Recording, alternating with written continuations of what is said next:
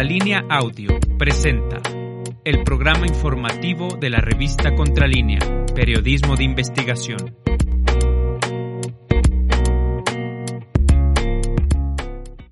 Buenos días, soy Nancy Flores y me da mucho gusto saludarlos este martes, el 9 de febrero de 2022.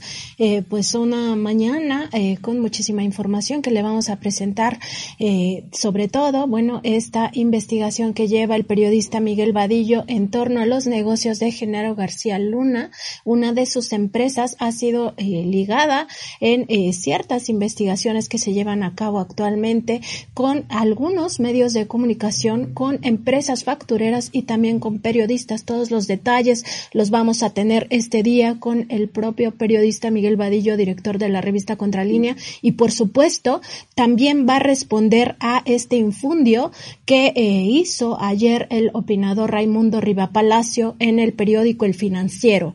Miguel Vadillo se va a referir a este, eh, pues sí, infundio que eh, se publicó ayer en contra de esta revista, de este medio de comunicación Contralínea. Más adelante adelante vamos a tener estos detalles, vamos a revisar también este día todo lo que ha acontecido en la conferencia matutina del presidente Andrés Manuel López Obrador. Muy buen día, Sosimo Camacho, que me acompañas aquí en el estudio. Buenos días, Nancy Flores. Buenos días al auditorio. Pues muchas gracias por estar con nosotros. Quédense en este programa de Contralínea Periodismo de Investigación. Como decía, eh, adelantaba Nancy Flores, hoy el periodista Miguel Vadillo presentará un adelanto, más bien una, presentará su investigación sobre estas empresas de eh, ligadas a García Luna, empresas de tipo de seguridad que, bueno, además recibieron contratos millonarios, recursos públicos y que, bueno, pues hoy siguen precisamente vigentes todavía actuando. Eh, Nancy Flores, también eh, damos las gracias a los compañeros de la producción, Javier Alvarado, Carlos Sánchez, Héctor Vadillo, Indra Círigo y Jordana González, quienes, bueno, están haciendo todo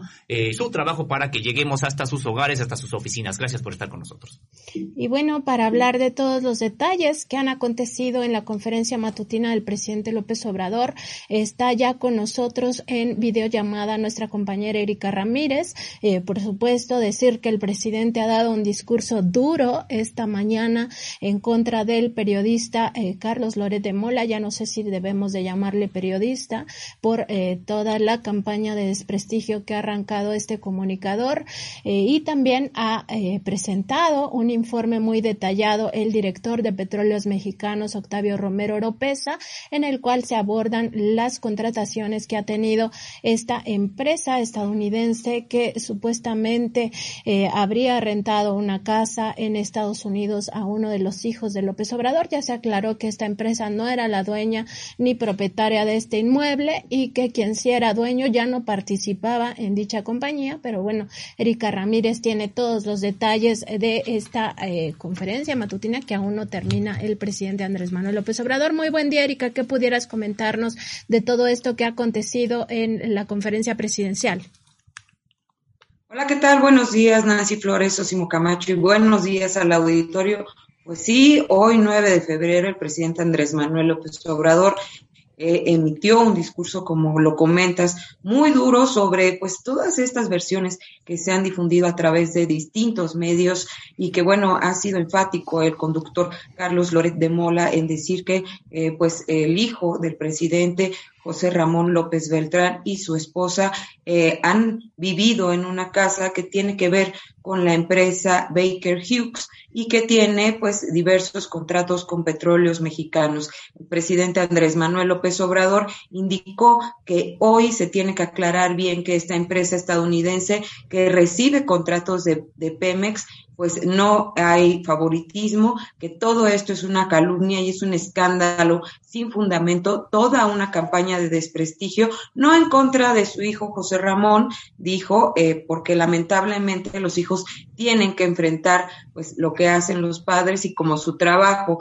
es en contra de la mafia del poder, pues ahora eh, se fueron en, contra de, eh, de su hijo.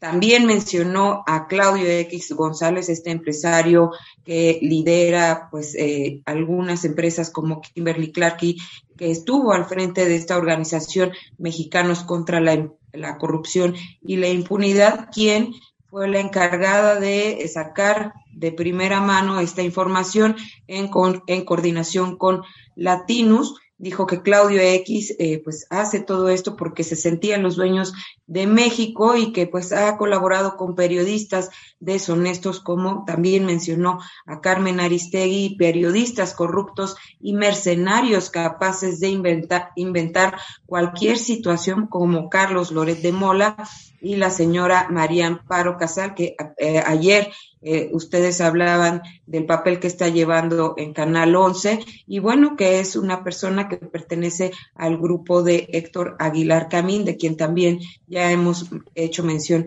en Contralínea. El presidente dijo que afortunadamente, pues él siempre ha salido de la calumnia ileso y que por eso es muy importante la honestidad. No se puede transformar un régimen de corrupción y privilegios a la, a la mafia del poder sin la autoridad moral que tiene. Él, el presidente también dijo que pues la honestidad es el escudo que le protege y que si él estableciera relaciones de deshonestidad con dirigentes, empresarios o cualquier, cualquier otro líder político, pues no tendría la autoridad ni moral ni política para llevar a cabo el proceso de transformación que encabeza como eh, porque eh, pues no lo tendrían agarrado y no podría hablar y no sería libre. También dijo que pues eh, recomendó prácticamente a estos empresarios y políticos que no solo piensen en el dinero y en el poder, que también hay que pensar en ideales y que eh, pues los principios son los que llevan a la transformación.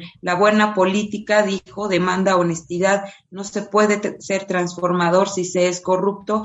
Esto comentó, es un apostolado que, él lleva y bueno, para llevar a cabo su trabajo, pues se requiere de eh, austeridad, de actuar con humildad y de entender que el poder por sí solo no tiene sentido y pues eh, para, para, pues sí, llevar a cabo su trabajo, el trabajo de los funcionarios que tiene eh, acompañándolo con él, pues se tiene que vivir sin parafernalia, sin fantochería, eh, no vivir en residencias ni casas de lujos, ni tampoco ranchos ni departamentos en el extranjero. Todo eh, el que tiene, eh, el presidente aclaró que no conoce a ninguno de los directivos que tienen relación con petróleos mexicanos, tampoco a, aquellos que pretenden llegar a contratos con las empresas del Estado, dijo que pues sí conoce a los empresarios mexicanos, pero bueno, no hay ninguna relación ni influyentismo. Así es, Erika Ramírez, en este reporte que estás ofreciendo sobre la conferencia de prensa matutina, bueno, pues nos estás hablando ya de estas aclaraciones del presidente con respecto de esta casa en Houston. Y bueno pues señalando que su hijo no tiene ningún tipo de injerencia tanto en el gobierno y tampoco al propio presidente tiene ningún tipo de relación. Dice que haya establecido de manera irregular con los empresarios. Este si es que puedes continuar con tu reporte Erika. El presidente dijo que pues tanto Claudio X González como Carlos Loret de Mola pues eh, montaron todo esto eh, porque pues sí, están en contra del régimen y llamó al periodista, al conductor, a, pues a que demuestre cuánto gana al mes y quién le paga y dijo que pues no quiere que se esté escudando en que su actividad es privada, eh, porque en realidad es una actividad pública y además se necesita saber qué empresas son las que están financiando y quiénes son los dueños de estas empresas. Eh, en su oportunidad, Ana Elizabeth García Vilchis, eh, que lleva esta sección de quiénes quieren las mentiras, pues habló de que es falso esta información que se ha difundido de que se van a aumentar los impuestos en las jubilaciones y pensiones y que hay un cateo también a FEMSA, pero eh, en realidad esta sección se destinó centralmente a justo esta casa en Houston supuestamente rentada por, pues, eh, eh, por el hijo del presidente. Y bueno, esta eh, funcionaria comentó que en realidad no hay ningún conflicto de interés, que el reportaje de mexicanos contra la corrupción que en algún momento encabezó Claudio X González y Latinus carece de fundamento que no se pudo demostrar que haya conflicto de interés, pero sí muy poca ética periodista. Mostró eh, algunas láminas eh, que, en la que evidencia la cobertura que se dio en los medios, tanto impresos como radio y televisión, y destacó que, bueno, el financiero, de quien más adelante hablarán ustedes a detalle, Reforma y Ovaciones encabezan Hemos perdido la comunicación con eh, nuestra compañera Erika Ramírez. Parece que tiene alguna dificultad con su eh, internet. Pues sí, en este espacio de quienes quieren las mentiras eh, se siguió hablando pues de este mismo tema. Destacar que en este punto la la funcionaria, bueno, parece que ya tenemos a Erika de regreso. Erika, este, ¿pudieras retomar esto que nos comentabas del quiénes quieren las mentiras? Claro que sí, eh, pues eh, como les comentaba, Ana García Vilchis eh, mencionó que la difusión que había en los medios de comunicación que más cobertura le habían dado a esta eh, información habían sido en impresos, el financiero, reforma y ovaciones, encabezando, pues sí, la lista de, de, de esta información. En programas eh, con más menciones, pues Aristegui Noticias, Noticias MBS en su primera emisión, así las cosas PM y Fórmula detrás de la noticia. También destacó que Carlos Loret de Mola ha mencionado el caso, eh, pues aproximadamente 74.975 veces, también Catón, Osvaldo, El Duende y Raimundo Riva Palacio, eh, con 720 mil ocasiones en que han llevado este asunto, pues sí, a los medios que representan y a sus espacios de comunicación. En este Hasta aquí, el quienes tienen las mentiras para poder pasar a lo que comentó el director de Petróleos Mexicanos. No sé si tengan algún comentario o pregunta. No, Erika, más bien decir que en este espacio pues también se consultó, ¿acaso esto no es una campaña mediática en contra? Eh, entonces si pasamos a lo que dijo eh, específicamente el director de Petróleos Mexicanos, quien también ha eh, revelado pues que estas contrataciones no son como se difundieron en la prensa. Así es, Octavio Romero Oropesa, director general de Petróleos Mexicanos, hizo pues una amplia eh, demostración de que con la denuncia interpuesta por latinos y mexicanos contra la corrupción, así como eh, el periódico Reforma eh, y la, bueno, la periodista Penilei Ramírez en este medio intentan demostrar un supuesto caso de corrupción relacionado con José Ramón López Beltrán y su esposa, estos con la empresa Baker Hughes. El director de Petróleos Mexicanos dijo que en Pemex prestan sus servicios 4.500 empresas entre grandes, medianas y pequeñas y que Baker Hughes se encuentra en el lugar 5 de las 25 que más le facturan a la empresa del Estado. La mayoría de estas compañías prestan sus servicios a Pemex desde hace más de cinco décadas y facturan el 50% a petróleos mexicanos por concepto de Pemex Exploración y Producción. También eh, en las gráficas que estaba mostrando, pues se podía observar cómo los montos facturados a estas empresas se han incrementado, sí, en los últimos años, pero dijo que esto se explica porque en esta administración Petróleos Mexicanos no ha dejado de invertir incluso en años complicados como los que se han vivido por la pandemia de COVID y que a esto se debe el aumento en la actividad de exploración y producción y se puede corroborar con los resultados logrados. También el, director de Pemex presentó una gráfica en la que demostraba el aumento en la producción debido a la inversión y también sobre las reservas que se tenían, en donde había una tendencia histórica que este, pues, se mantenía sostenida, pero que se ha ido incrementando durante estos primeros tres años de administración y que por eso también se ha aumentado la facturación que se tiene con las empresas. Se explica el, el incremento de la facturación, dijo, porque Petróleos Mexicanos junto con Petrobras de Brasil fueron las únicas que incrementaron su gasto en inversión. Todas las demás, sus inversiones fueron marginales. Pemex reiteró, no ha dejado de invertir. Así es que eh, Baker Hughes logró sus mejores años de contratos, dijo, en este contexto de estar explicando eh, pues el avance que, y la relación que ha tenido esta empresa estadounidense con petróleos mexicanos,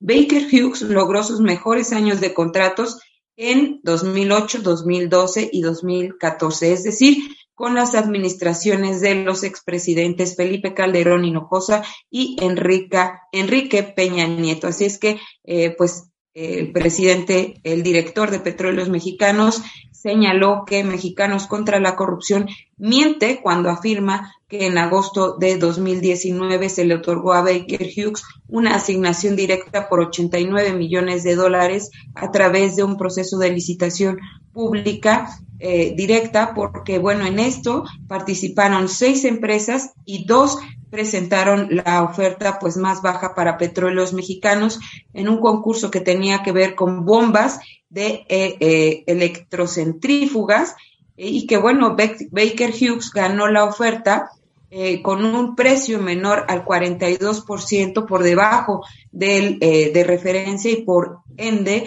el mejor precio para petróleos mexicanos.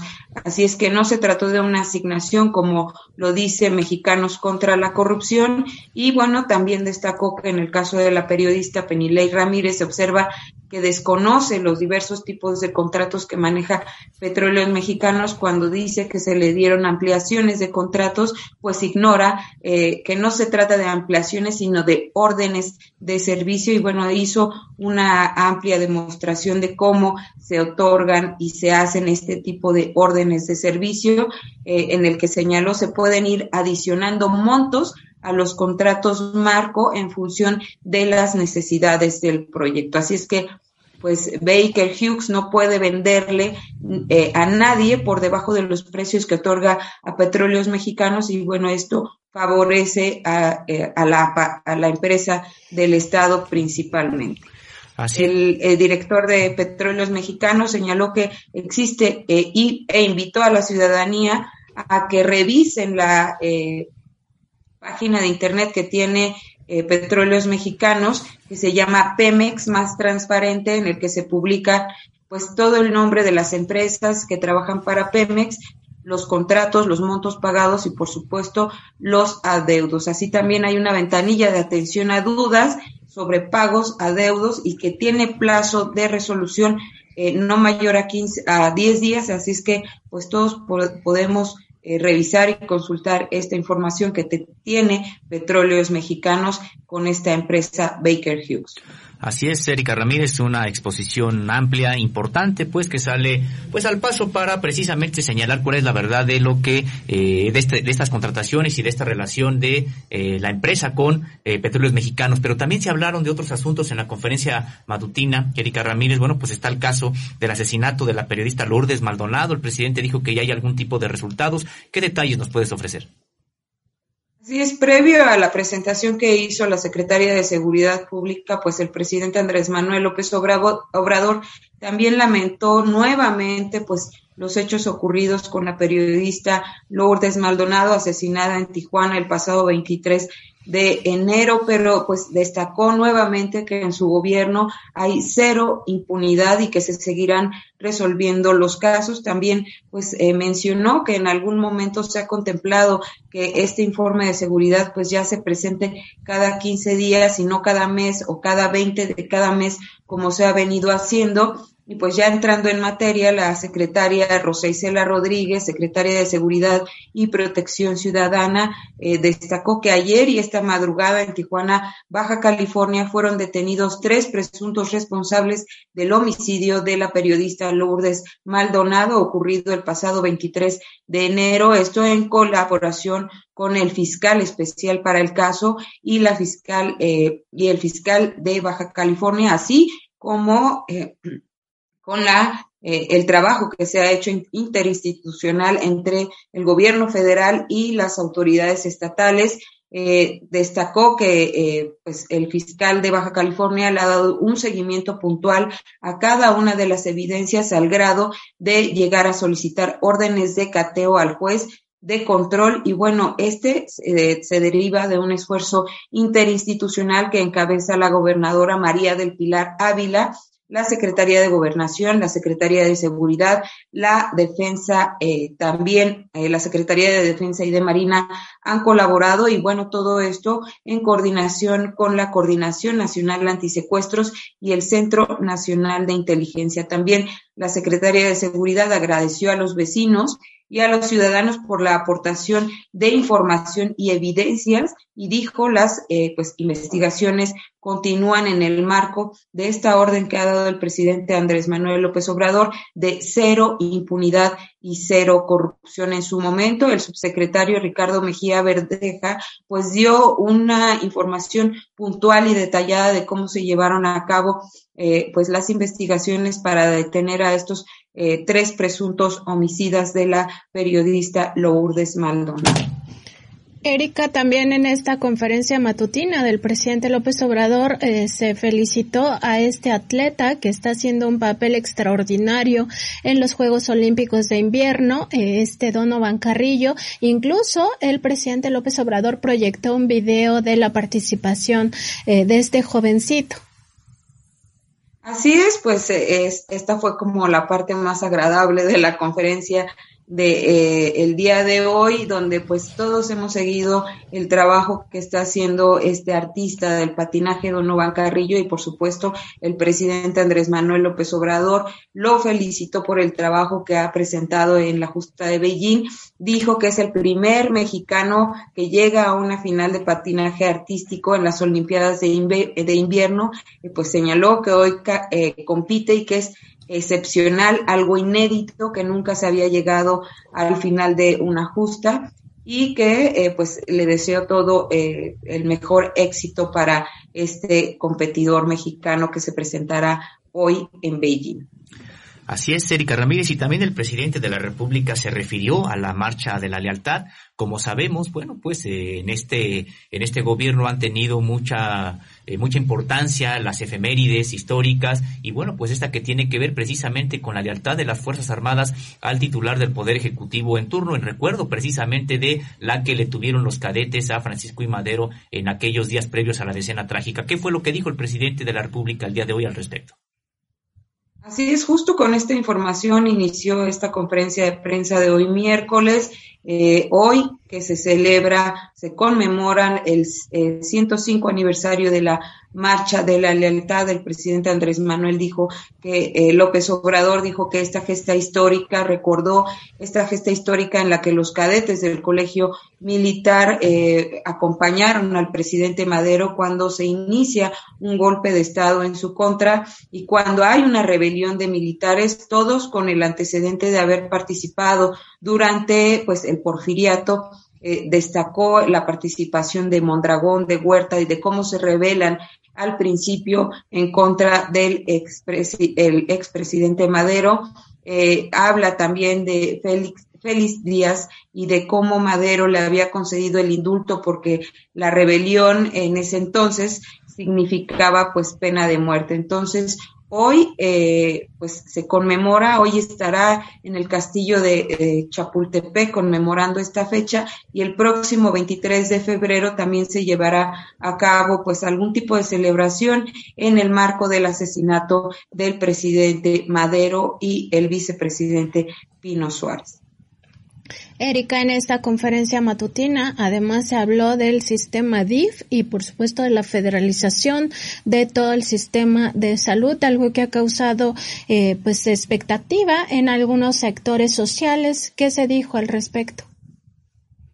Sí, justo esto en el marco de las acciones que pues eh, llevó a cabo el gobernador de eh, Nuevo León y de su esposa, en el que pues tuvieron esta adopción eh, de fin de semana de un niño y que bueno ya después salieron varias instancias a decir que esto no era lo correcto, que estaba fuera del marco jurídico. El presidente Andrés Manuel López Obrador descartó que por el momento se vaya a, federalizar el sistema DIF porque dijo actualmente se lleva a cabo un proceso en el que se está abocando, eh, pues sí, todo el esfuerzo que está haciendo esta administración en el sistema de salud y también en el educativo, dijo que hay que definir prioridades y por el momento pues estará en pausa, no sin dejar de, atender a este sistema que pues también ha evidenciado distintas eh, irregularidades, como en el caso de la Ciudad de México, en donde veíamos pues en la prensa nacional alguna información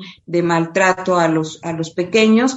Y bueno, en este caso, en este sentido, dijo que ya la jefa de gobierno Claudia Sheinbaum Pardo está atendiendo esta situación. Y en todo este contexto hizo pues alusión a cómo se estaba devastando el sistema de salud y el educativo por eh, eh, los tecnócratas, eh, dijo que pues ellos estaban acabando con varias de estas instituciones y pues su administración está tratando de rescatarlas y de sacarlas a flote con pues sí esta federalización del sistema de salud y todo lo que se está haciendo en la materia. Así es, Erika. Y bueno, también el presidente de la República se refirió el día de hoy a un asunto que ha estado insistiendo desde hace ya tiempo, prácticamente desde el año pasado, y es el retorno a las clases presenciales. Como sabemos, bueno, pues ha habido bastantes eh, resistencias todavía de algunas, eh, sobre todo instituciones de educación superior para hacerlo. Ha habido ya el regreso de estudiantes de la educación básica. ¿Qué fue lo que dijo el presidente sobre este, sobre las clases presenciales? Justo en este sentido, el presidente Andrés Manuel López Obrador celebró que ya cada vez más haya instituciones que estén regresando a las clases presenciales como el Colegio de México. Eh, y bueno, en este marco, nuevamente, volvió a recordar lo que estaba haciendo el neoliberalismo en el sistema educativo, de cómo los tecnócratas prácticamente estaban eh, aplastando el sistema y que, bueno, estaban llevando a cabo este, esta mención de la eh, excelencia en la educación y nuevamente eh, se criticó el trabajo que llevó a cabo Claudio X González, quien apoyó la mal llamada reforma educativa y en conjunto con nuevamente este periodista Carlos Loret de Mola, en el que incluso hicieron una película que se llamó De Panzazo en torno, pues sí, a la crítica que había en torno al magisterio. El presidente mencionó que a él le molestaba mucho cuando pues hablaban de que los maestros eran eh, flojos y que no querían asistir debidamente a impartir clases y recordó incluso a varios de los que eh, eh, con los que él tomó clases y que lo ayudaron a tener esta formación que ahora lo impulsa pues sí a llevar su proyecto de transformación del país. El presidente dijo que, eh, pues justamente lo que sabemos o lo que no sabemos se debe gracias a los maestros. Ha exaltado esta labor magisterial. Eh, ya sabemos que en este gobierno, pues se ha impulsado eh, una nueva reforma educativa. Más bien esta sí una reforma, la otra fue contrarreforma en el sexenio pasado para buscar la privatización de este derecho humano a la educación. en aquel entonces se pensaba que era un servicio y por supuesto ahora se le respeta como lo que es un derecho humano. Erika, también en esta conferencia del día de hoy, que ha estado muy larga, a, este momento todavía no concluye, pues se ha mencionado eh, esta gira que el presidente hará por Sonora y sobre todo estas visitas que tendrá con pueblos indígenas de por allá y también algunas eh, inauguraciones, sobre todo esta escuela de béisbol el presidente ha dicho que aún no sabe si estas giras pueden ser públicas o deberán de ser cerradas porque todavía no les responden qué se puede y qué no se puede en el contexto de la veda electoral. Así es, el presidente Andrés Manuel López Obrador estará de gira a partir de este viernes por Sonora llegará primero a Hermosillo, donde se llevará a cabo la reunión de seguridad que se realiza todos los días previo a la conferencia de prensa matutina.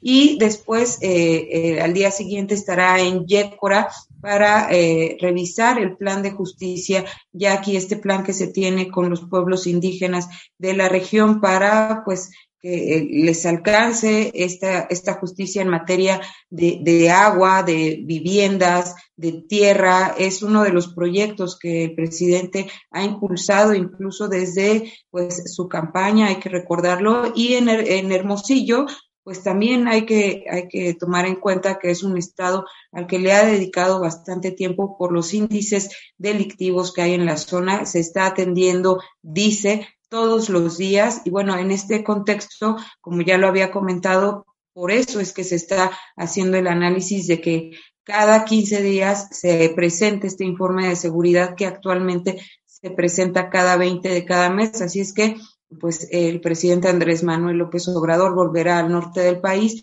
para poner atención, pues, con todos estos temas de justicia a los pueblos yaquis, yaquis y de eh, seguridad de esta conferencia eh, que se ha llevado este día muy, muy larga, eh, que puedas comentarnos. Pues una conferencia muy nutrida en la información. Vamos a revisar, como lo recomendó el director general de Pemex, esta plataforma que tienen de Pemex más transparente. Seguramente, pues, habrá datos que, pues, periodísticamente eh, sean de interés también para darlos a conocer a la sociedad. Y pues, hasta aquí quedaría mi reporte. Muchísimas gracias. Nos vemos más tarde y un saludo al auditorio. Gracias, Erika. Muy buen día.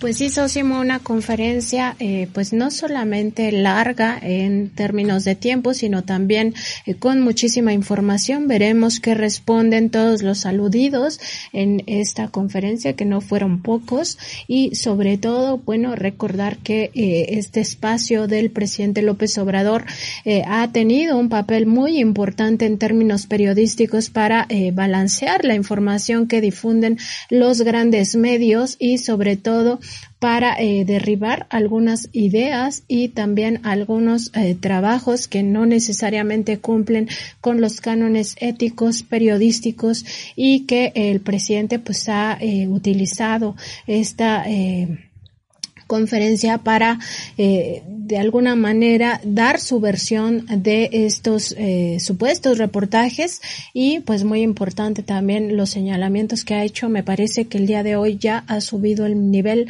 a todo esto al pedirle a Lorete Mola que revele quién le paga cuánto le pagan y al eh, decir al presidente prácticamente que estos periodistas se han enriquecido y que tienen departamentos en Estados Unidos y en otros países.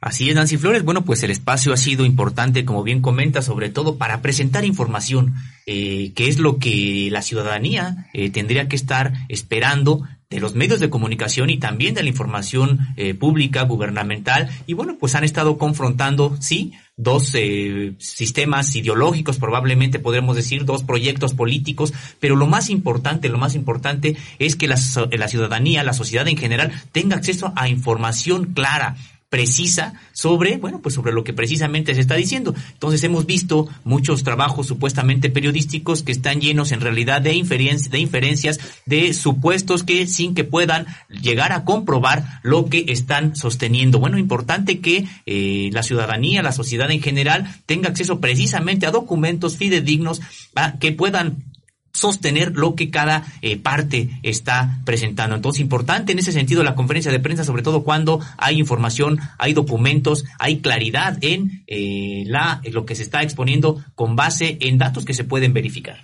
Y también, pues, destacar esta eh, presencia del director general de Petróleos Mexicanos para eh, exponer eh, de qué se tratan estos contratos con esta transnacional estadounidense y para decir cómo es la forma en la que contrata Petróleos Mexicanos. Ya aclarado que no se trata ni de convenios modificatorios ni de ampliaciones del contrato, sino más bien de órdenes que se suelen dar en esta industria petrolera bueno, él ha hecho una exposición muy amplia de cómo se dan estas contrataciones. Y también, Sosimo, esta parte que tú mencionabas muy, muy importante, que se trata de dos eh, modelos que están en pugna.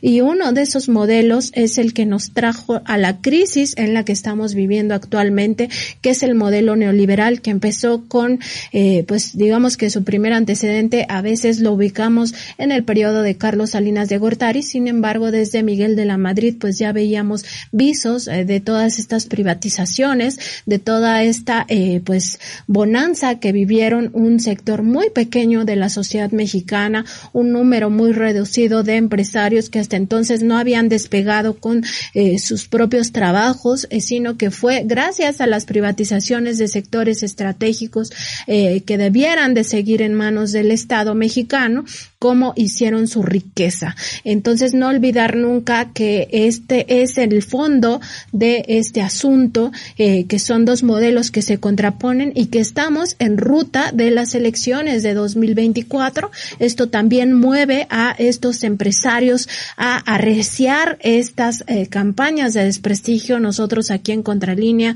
Sosimo, hemos hablado de este concepto del golpe de Estado blando y cómo opera con estas campañas de desprestigio que buscan generar un malestar social y sobre todo, pues al final incidir en el voto de los ciudadanos y eh, con ello, pues regresar al poder aquellos que se beneficiaron con millones y millones de pesos que es dinero público, dinero del pueblo.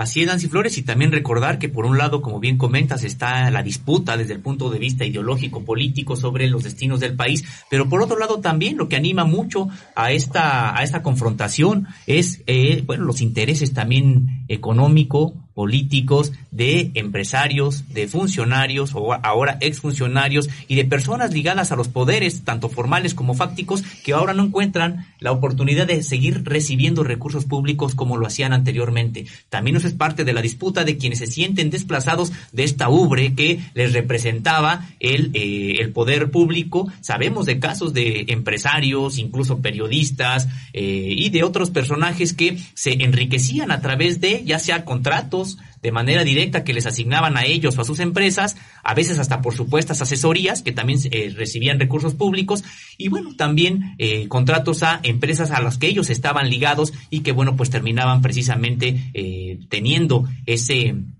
esa posibilidad de obtener recursos públicos que hoy no lo tienen y eso también es lo que les ha eh, molestado mucho y eso anima también eh, precisamente Nancy Flores la disputa que se eh, que se vive hoy en el sistema político mexicano. Y recordar que estaban acostumbrados todos estos empresarios a tener el monopolio de la información, este discurso que era a modo y que trataba o trata, sigue tratando hasta la fecha lamentablemente y no solo no solo aquí en México, sino en el mundo a la información como una mercancía y no como lo que es un derecho humano. Hay que recordar que el derecho a la información está catalogado como un derecho humano por el derecho internacional y también en México eh, está en la Constitución así establecido. Y bueno, eh, al mercantilizar la información, pues ya sabemos se genera una ola de noticias falsas eh, que buscan pues generar en el imaginario colectivo ciertas ideas y sobre todo pues establecer realidades que no son verdad, ¿no? En este caso muy claramente eh, cómo se manipula la información.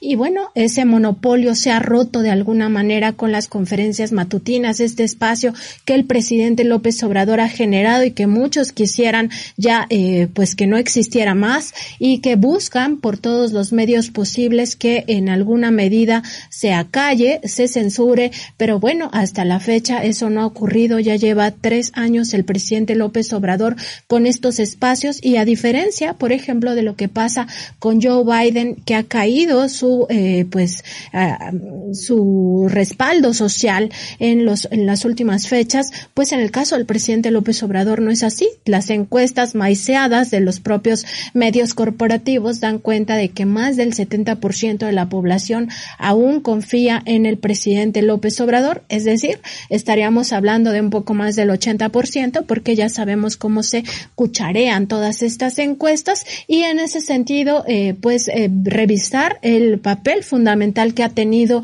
en la conferencia matutina del presidente López Obrador en desmontar todas estas campañas de desprestigio, en dar otra visión de las cosas, en informar a la población que se conecta a estas eh, conferencias a través de redes sociales, porque ya sabemos en los medios eh, públicos no se transmite y bueno, de alguna manera ha servido para eh, que el presidente López Obrador, Sósimo, dé su visión de las cosas y también su gabinete hable con la sociedad. Así es, eh, Nancy Flores, y creo que una muestra de esta disputa que existe en la propia administración pública federal, en este caso que tiene que ver con los organismos autónomos, es una nota que me gustaría comentar, Nancy Flores, y que tiene que ver con que ayer el Diario Oficial de la Federación publicó su manual de remuneración del Instituto Nacional Electoral, una institución de la cual tú has documentado sus excesos, sus sueldos, las canonjías que tiene, pero que bueno, de acuerdo con lo que publicó ayer en el Diario Oficial de la Federación, eh, resulta que los consejeros tendrán percepciones mensuales por 262.634 pesos, esto en términos brutos. Es decir, Nancy Flores, estamos hablando de que continúan estos altos eh, sueldos de los consejeros, decíamos, lo repetimos, por 262.634 pesos eh, mensuales y que esto además contrasta con lo que también se publica en el diario oficial de la Federación con otros sueldos de trabajadores del propio Instituto Nacional Electoral quienes perciben o percibirán percibirán a partir de eh, percibirán durante este 2022 12.685 pesos mensuales y que son además a estos eh, trabajadores a los que tratan de, eh, de incitar a la protesta estos consejeros diciendo que se les está atacando porque ha habido esta intención de que se rebajen los sueldos y dice que se trata de derechos laborales que están defendiendo los derechos laborales de los trabajadores del INE. Pues no, estamos hablando de que los consejeros van a ganar este año más de 262 mil pesos y muchos de los trabajadores del INE apenas 12 mil 685 pesos, Nancy. Sin duda un tema importante. Sosimo, ¿qué te parece si leemos algunos de los mensajes de las personas que ya están conectadas en nuestras redes sociales? Les recordamos que estamos en YouTube y en Facebook, en Facebook Live, desde las 9 de la mañana de lunes a viernes eh, con este programa en vivo.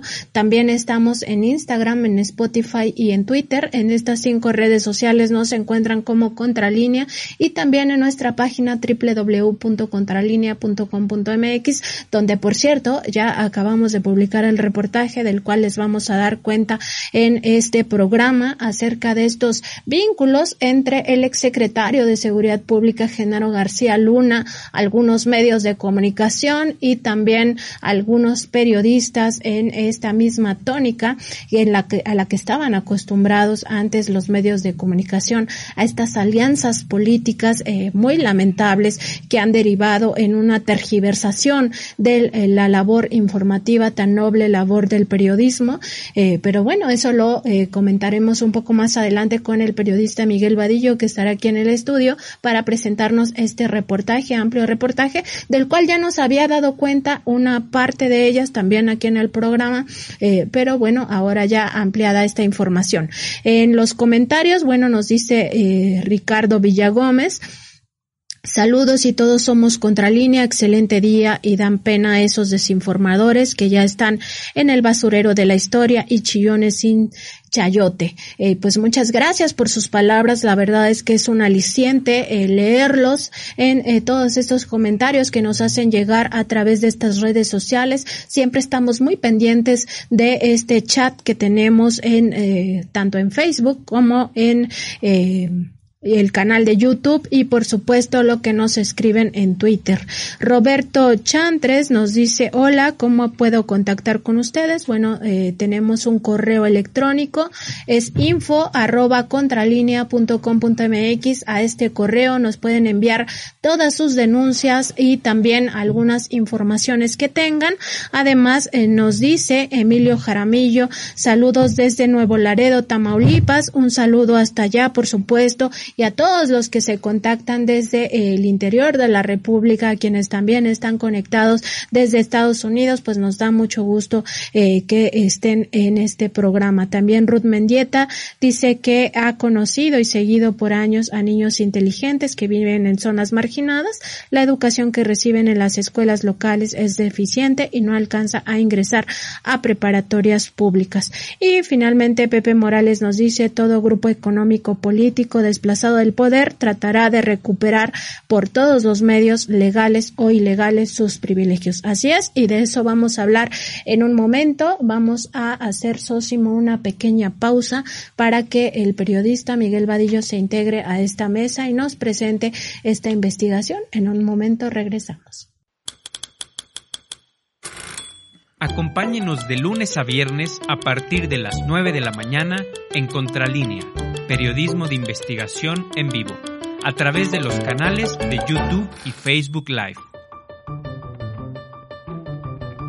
Para conocer más investigaciones periodísticas relevantes, puede visitarnos en www.contralinea.com.mx.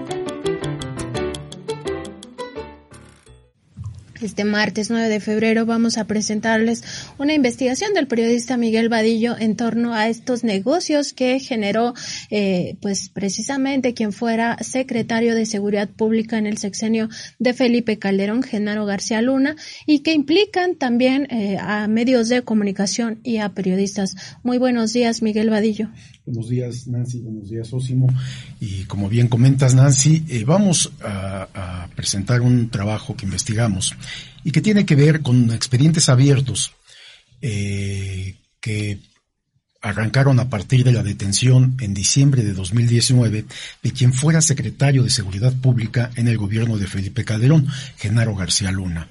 Esto motivó esta detención que donde enfrenta acusaciones por vínculos con el crimen organizado, con el narcotráfico, con cárteles de la droga, pues generó mucha conmoción aquí en el país y por supuesto también en Estados Unidos, porque este hombre era eh, el mandamás en el gobierno de Felipe Calderón, era un funcionario con un enorme poder que había concentrado y que lo compartía este poder con su jefe, el, el entonces presidente de la República, Felipe Calderón Hinojosa. ¿Y qué hacía este eh, García Luna. Bueno, pues eh, de que lo acusan en Estados Unidos, en donde se encuentra preso, precisamente eh, daba protección al crimen organizado, concretamente, y se menciona al cártel de Sinaloa. Eh, y este, esto lo llevó a que fuera detenido en este país, en Estados Unidos. En ese momento, pues abrieron investigaciones aquí en la Ciudad de México y han venido dándose eh, varios casos que han permitido la detención del grupo de los operadores, de los subalternos que tenía García Luna en la Secretaría de Seguridad Pública, repito, en el gobierno de Felipe Calderón. Él era el responsable de combatir al crimen organizado y pues no solamente no lo combatían, sino que era su cómplice y tal vez combatía a grupos que, que estaba, que eran contrarios a los otros grupos que él defendía, que él protegía, que daba información, a lo cual recibía, pues por supuesto, eh, eh, prebendas, sobornos, eh, dinero, poder. Entonces de esto vamos a hablar porque esta investigación que se abrió en 2019, a finales de 2019 en México, pues generó pues que empezaran a revisar sus cuentas bancarias, sus cuentas financieras, sus transferencias de dinero, sus bienes y sus propiedades, y se descubrieron pues un modus operandi que era la constitución de empresas en este caso, hoy constituyó una empresa, hoy la vamos a, vamos a señalar cuál es, vamos a hablar de los socios que tenían esa empresa, quiénes eran, vamos a hablar también de sus complicidades, no solamente con el grupo eh, inmediato subalterno que tenía, que ya prácticamente creo que están detenidos tres o cuatro, Sósimo, me parece, sino también el vínculo que había establecido en aquel entonces con otro importante funcionario del gobierno de Felipe Calderón, que era el exdirector del CISEN, del Centro de Investigación y Seguridad Nacional, Juan Domingo López, Buitrón. Este había sido eh, director general del CISEN en el gobierno de primero de Vicente Fox, después en el gobierno también de eh, Felipe Calderón. Bueno, pues también este exfuncionario creó una empresa también de seguridad y a través de estas empresas pues hacía negocios, por supuesto, a la par de ser servidores públicos. Hacía negocios, eh, tenían eh, triangulaciones de dinero con otras empresas, participaban en ah, estas empresas eh, factureras que facturan operaciones simuladas, las famosas EFOS, que se trata de, de, empresas factureras realmente, que simulaban operaciones para la evasión de pago de impuestos y en algunos casos para el lavado de dinero. Para eso se utilizan estas empresas de papel, estas empresas fantasmas que no tienen empleados. A veces sus propios domicilios, Nancy, son falsos, no corresponden a, a lugares reales, ¿no? Entonces, toda una maquinaria habían generado estos funcionarios del gobierno de Felipe Calderón. Y también, bueno, pues en esta relación que tenían con empresas, eh, se vincularon a, a, medios de comunicación y se vincularon a periodistas, como tenía que suceder. Y, y de esto vamos a hablar hoy. Nancy, este, no sé si quieran comentar algo más. Pues eh, nada más decir eh, que será el próximo 24 de octubre de este año cuando inicie este juicio en contra de Genaro García Luna allá en Estados Unidos en una corte federal y que se le acusa eh, de esta asociación delictuosa para traficar cocaína a Estados Unidos y también de haber recibido sobornos multimillonarios por años. Eh, se le acusa desde 2000 hasta 2012 de haber recibido sobornos de parte del cártel de Sinaloa para eh, permitirle operar en la impunidad, pero también para eh, dar información estratégica que obtenía de sus cargos públicos. Recordar que él estuvo en el CISEN, que también estuvo en la Secretaría de Seguridad Pública eh, como subordinado y después fue el secretario de Seguridad Pública también con Felipe estuvo Calderón. en la Procuraduría General de la República. Y desde esos cargos, pues habría filtrado toda esta información al cártel de Sinaloa de encontrársele culpable pues este funcionario, exfuncionario de Felipe Calderón, enfrentaría una pena mínima de 20 años y una máxima de cadena perpetua. Y pues como bien decías, otros colaboradores de él, entre ellos eh, Facundo Rosas, que también nos ocupa por la investigación que presentas este día, eh, pero también Luis Cárdenas Palomino ha sido detenido ya y su círculo más cercano han sido detenidos, los que nos hace pensar pues cuándo van a ir por la cabeza de todo este sector, que era precisamente el expresidente Felipe Calderón Hinojosa. O en este caso también, si alguno de estos detenidos se convierte en testigo protegido, testigo colaborador, algo así se llama en Estados Unidos, y entonces pues pueda declarar eh, quién era el jefe máximo de este grupo, y el jefe máximo no era otro más que Felipe Calderón.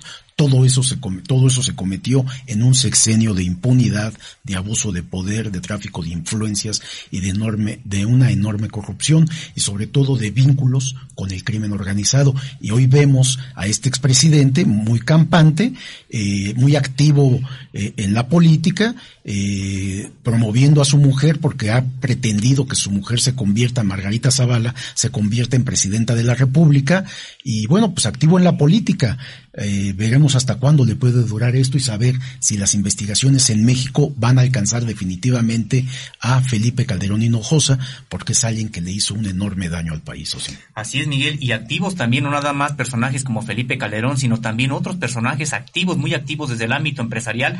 Ya comentabas el caso de Juan Domingo eh, López Buitrón, este quien fuera secretario, quien fuera, perdón, titular del Centro de Investigación y Seguridad Nacional. Tendremos que recordar, Miguel, que fue primero en el 2005 2006, cuando el secretario de Gobernación era Carlos María Abascal Carranza este personaje de Juan Domingo López Buitrón, bueno, además ya había, había trabajado con el propio Abascal Carranza cuando este era secretario de el Trabajo y viene de esos círculos, Miguel, viene de esos círculos eh, con todo lo que ello implica. De ultraderecha. De la ultraderecha, del yunque, y que eh, estuvo a cargo precisamente del CISEN. Recuerdo algunas entrevistas que habíamos tenido con eh, funcionarios que nos decían, ha sido poner la iglesia en manos de Lutero porque este eh, fue cuando se perdieron prácticamente los archivos del CISEN que tenían que ver con los grupos de ultraderecha. Si hoy vamos al Archivo General de la Nación y buscamos qué fue, cuáles son los archivos que manejaba el CISEN desde la Dirección Federal de Seguridad, vemos que sí están contra los grupos guerrilleros, contra el Partido de los Pobres, contra todo el movimiento de derecha y muy poco hay de los grupos de ultraderecha porque en ese entonces fue cuando se perdieron los archivos de la ultraderecha que tenía el CISEN y otra cosa también fue precisamente en este año cuando trasladó el eh, CISEN los archivos al, Archivo General de la Nación y que eh, permitió de manera ilegal, por un acuerdo de este funcionario, Juan, Juan Domingo López Buitrón, que fueran funcionarios del CISEN los que siguieran controlando estos archivos ya supuestamente en poder de civiles. Sí, se trata de exfuncionarios públicos, en este caso del gobierno de Felipe Calderón, que entendían el servicio público como un modo de enriquecerse, no solo por los enormes salarios que ya recibían de por sí, muy superiores a los que hoy se pagan en la administración pública, pero eh, además de los salarios, hacían negocios por fuera, hacían, imagínense, eh, López Buitrón, director del CISEN, y Genaro García Luna, secretario de Seguridad Pública, eh, constituyendo empresas de, de, eh, de seguridad privada. O sea, dando servicio de lo que ellos, donde ellos mismos estaban, y eran contratadas por em, otras empresas, y, y también, bueno, pues triangulaban cualquier cantidad de miles de millones de pesos por otras, otras empresas fantasmas, o sea, era el negocio redondo que habían logrado estos, estos servidores públicos en el gobierno de Felipe Calderón, estos exfuncionarios ahora, y que están siendo investigados como tiene que ser, y finalmente que sean llamados a cuenta. Por lo pronto sabemos que García Luna en Estados Unidos está encarcelado por vínculos con el narcotráfico, y en el caso mexicano, tres o cuatro funcionarios de su administración, los que eran segundos de a bordo en varias, en varios puestos ahí en la Secretaría de Seguridad Pública, también han sido detenidos y están sujetos a, a procesos penales. Ahora Ahora vemos cuándo alcanza a otros más, porque la investigación continúa. Lo que hoy les vamos a presentar, Nancy, tiene que ver exactamente con esta red que habían creado estos, estas personas con empresas de diversa índole. Son muchas empresas. Hoy hablaremos, trataremos de hablar el tiempo que nos alcance de, algunas de ellas. Explicaremos quiénes están involucrados, eh, eh, en qué participaban y cómo también medios de comunicación a los cuales era muy afecto eh, eh, Genaro García Luna, y tenía además ahí una subsecretaria en seguridad pública que era la encargada de, atender a estos medios, a estos periodistas que, que, son de los llamados líderes de opinión. Y que nosotros habíamos dado un adelanto ya aquí en días pasados de este tema que involucra al dueño del periódico El Financiero, Manuel Arroyo y que pues ahora entendemos esto generó una reacción de uno de los empleados del financiero, uno de los empleados de Manuel Arroyo, que es Raimundo Riva Palacio, sí, el periodista, el columnista, eh, eh, exdirector, por cierto, de Notimex en el gobierno de Carlos Salinas, y bueno, pues ha publicado, ha escrito un libelo, una mentira, una difamación en contra del equipo de Contralínea. De esto voy a responder después. Primero vamos a presentar la investigación, me parece que es muy interesante, los datos que vamos a dar a conocer hoy, sobre todo que se desprenden de investigaciones que se están llevando a cabo y que pues el trabajo que realizamos nosotros precisamente es investigar, darle seguimiento, obtener documentos, obtener información, hablar con fuentes confidenciales para tener una película completa de qué es lo que se hacía en el pasado y las relaciones que tenían estos exfuncionarios con los grupos de poder, tanto económicos como políticos y por supuesto grupos de poder fácticos, que son por supuesto los dueños de los medios de comunicación y de algunos periodistas, Nancy. Y muy importante, Miguel, en el caso de Genaro García Luna, no olvidar que está eh, señalado por las autoridades estadounidenses de eh, colaborar con el cártel de Sinaloa, este cártel que se volvió pues el principal eh, traficante de drogas eh, duras a el mayor mercado que existe, pero no solo a Estados Unidos, sino también a otras partes del mundo, a Europa, Australia, a todos lados, a, la propia América, en fin, este cártel que se consolidó sobre todo en el sexenio de Felipe Calderón Hinojosa como el principal de drogas a nivel mundial, desplazando ya a sus competidores que eran los cárteles colombianos. Y pues no olvidar esto porque en tu propia investigación tú has encontrado la participación de muchas empresas factureras, estas conocidas como EFOS, empresas que facturan operaciones simuladas y que las autoridades eh, gubernamentales han puesto el foco de atención en ellas porque también ayudan a lavar dinero. Entonces, bueno, me parece eh, fundamental eh, recordar que este exfuncionario de Calderón está acusado en Estados Unidos por estos cargos.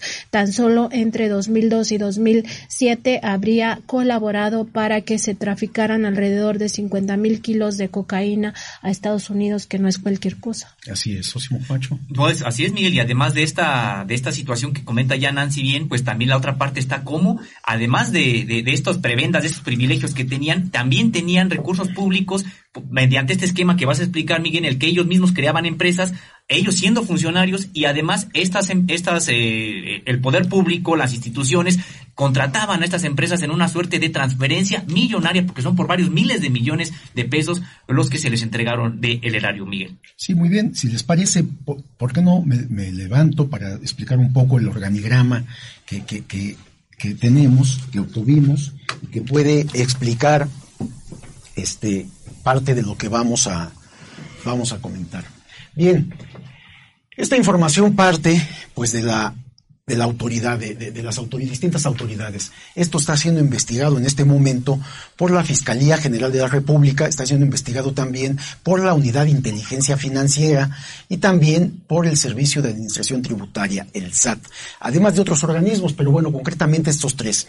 Y esta información tiene que ver, todos, todo esto que ven acá en este organigrama, eh, hay personajes y empresas principalísimas, Nancy y Sósimo.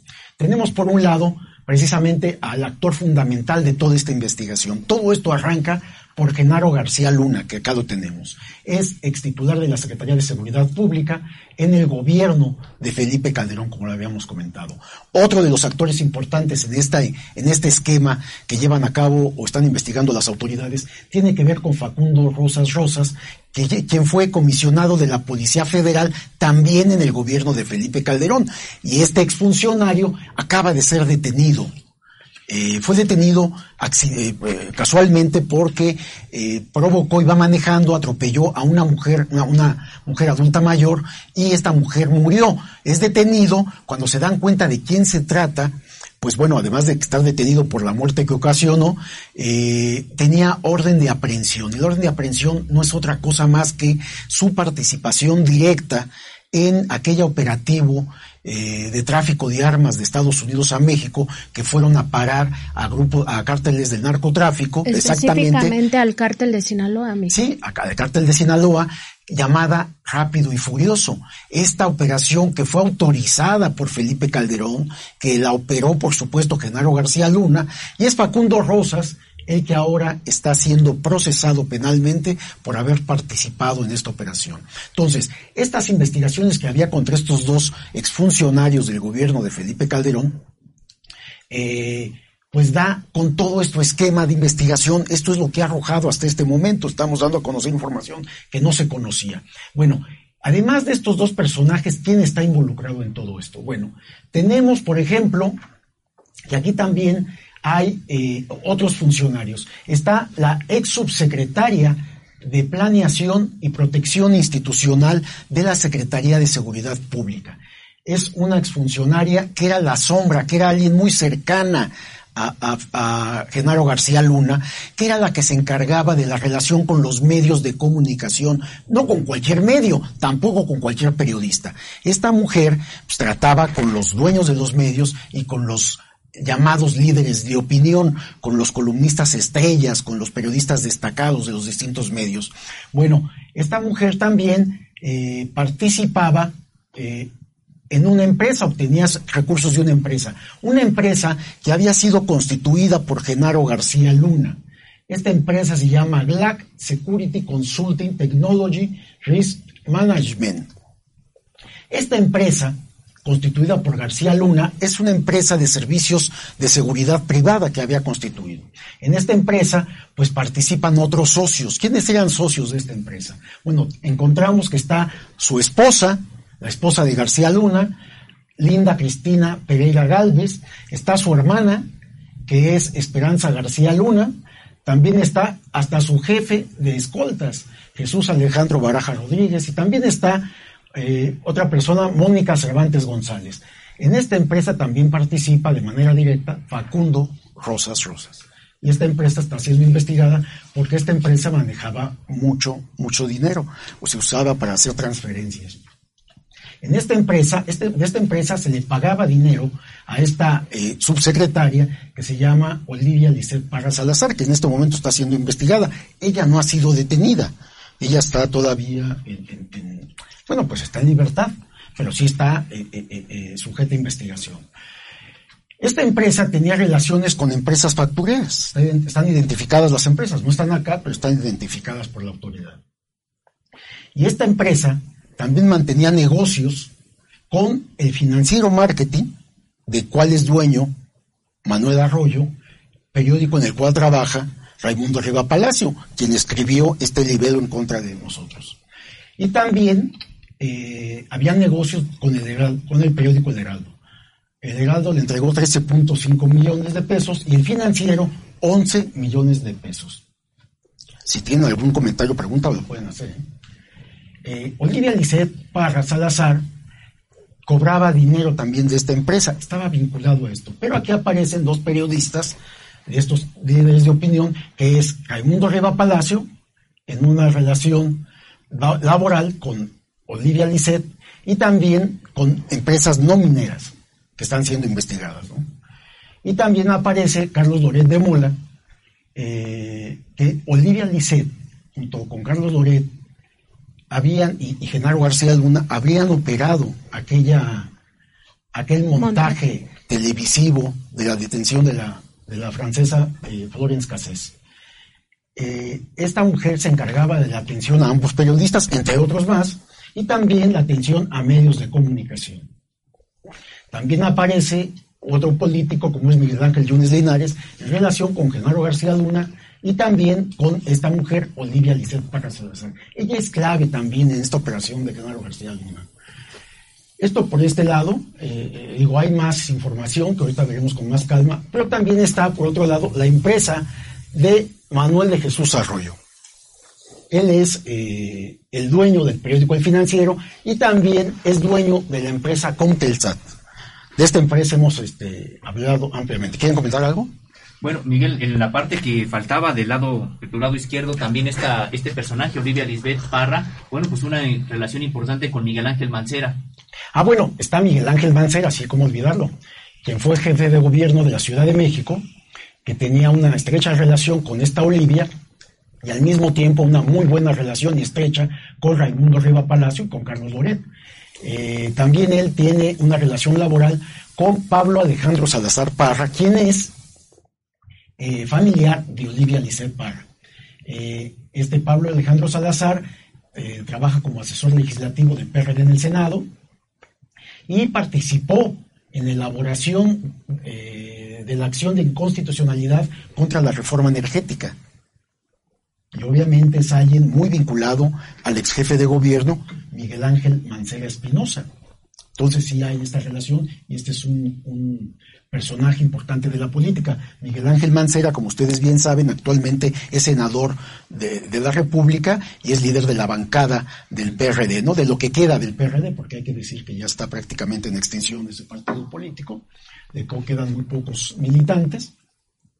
Y bueno, eh, tenemos... Miguel, nada más quería eh, comentar que por el caso de Florence Cassés, pues Luis Cárdenas Palomino, que fue un exmando de la Policía Federal y que también está vinculado a este mismo expediente que llevan las autoridades estadounidenses por colaborar a cambio de millonarios sobornos con el cártel de Sinaloa, pues fue detenido en el 5 de julio del año pasado, acusado por el caso de Florence Cassés. Específicamente se le acusa en México por toda la tortura que vivieron eh, pues estas eh, personas eh, ligadas a este caso de secuestros y bueno, importante ver cómo los, o sea, ciertos casos sí se están judicializando y otros no.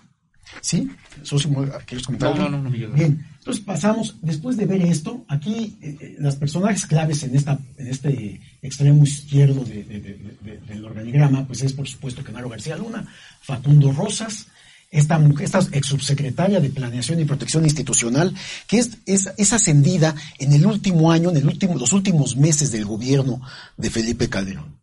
Y bueno, era una de las, era la operadora con los medios de comunicación, con los periodistas, para eh, eh, congraciarse García Luna con ellos, ¿no? Aquí hay una estrecha relación, se, habla de más cosas de ellas, que no, no tenemos pruebas, no, no lo vamos a comentar, pero sí es evidente que había una relación muy estrecha, en este caso con ambos periodistas, con Raimundo Riva Palacio y con Carlos Loret de Mola. En, la otra parte, eh, aparece la empresa Comtelsat y aparece el empresario Manuel de Jesús Arroyo Rodríguez. Este empresario, dueño del financiero y que tiene, bueno, pues eh, eh, ha sido mencionado también en, varias informaciones de eh, los créditos que le otorgaban en gobiernos pasados, las empresas que ha constituido y el flujo de miles de millones que, que recibe y que también transfiere. Entonces, en el caso de Manuel de Jesús Arroyo y Comtelsat, mantiene Comtelsat una estrecha relación con quien fuera director del CISEN en los gobiernos panistas tanto de Vicente Fox como de Felipe Calderón. Eh, esta, relación laboral. Eh, este Comtelsat recibió transferencias de dinero, aquí, aquí aparecen, de, varias eh, empresas, de la propia Cámara de Senadores. Bueno, en el caso de empresa más importante es Servicios, Infraestructura y Tecnología Papantla. Una empresa constituida en 2018 exactamente, el último año de Enrique Peña Nieto. O sea, estos, estos, estos flujos de recursos no se limitaron al gobierno de Calderón, pasaron el gobierno de Calderón y llegaron al gobierno de Peña Nieto. Seguían, todo este grupo seguía operando con toda impunidad hasta que ahora están siendo detenidos, capturados e investigados. Vemos que aquí dos de los que aparecen en todo este organigrama pues están detenidos, uno en Estados Unidos y otro en México, pero sabemos que Olivia Lizeth Parra Salazar está en libertad todavía, este, en el caso de los periodistas, pues menciones, también Miguel Ángel Yunes Linares, ¿no? Este que fue priista, fue gobernador de Veracruz, eh, fue también subsecretario, me parece, en, gobernación, estuvo a cargo, estuvo a cargo de los, de, las cárceles federales, ¿no? Este, después se volvió panista, ¿no? En fin, pero él tiene vínculos con Genaro García Luna y con Olivia Lisset. Y también con la Secretaría de Seguridad Pública del Estado de Veracruz, de donde también Contelsat, la empresa de Manuel Arroyo, recibió 661 millones de pesos. No hablamos de la administración actual, hablamos de gobiernos anteriores. ¿no?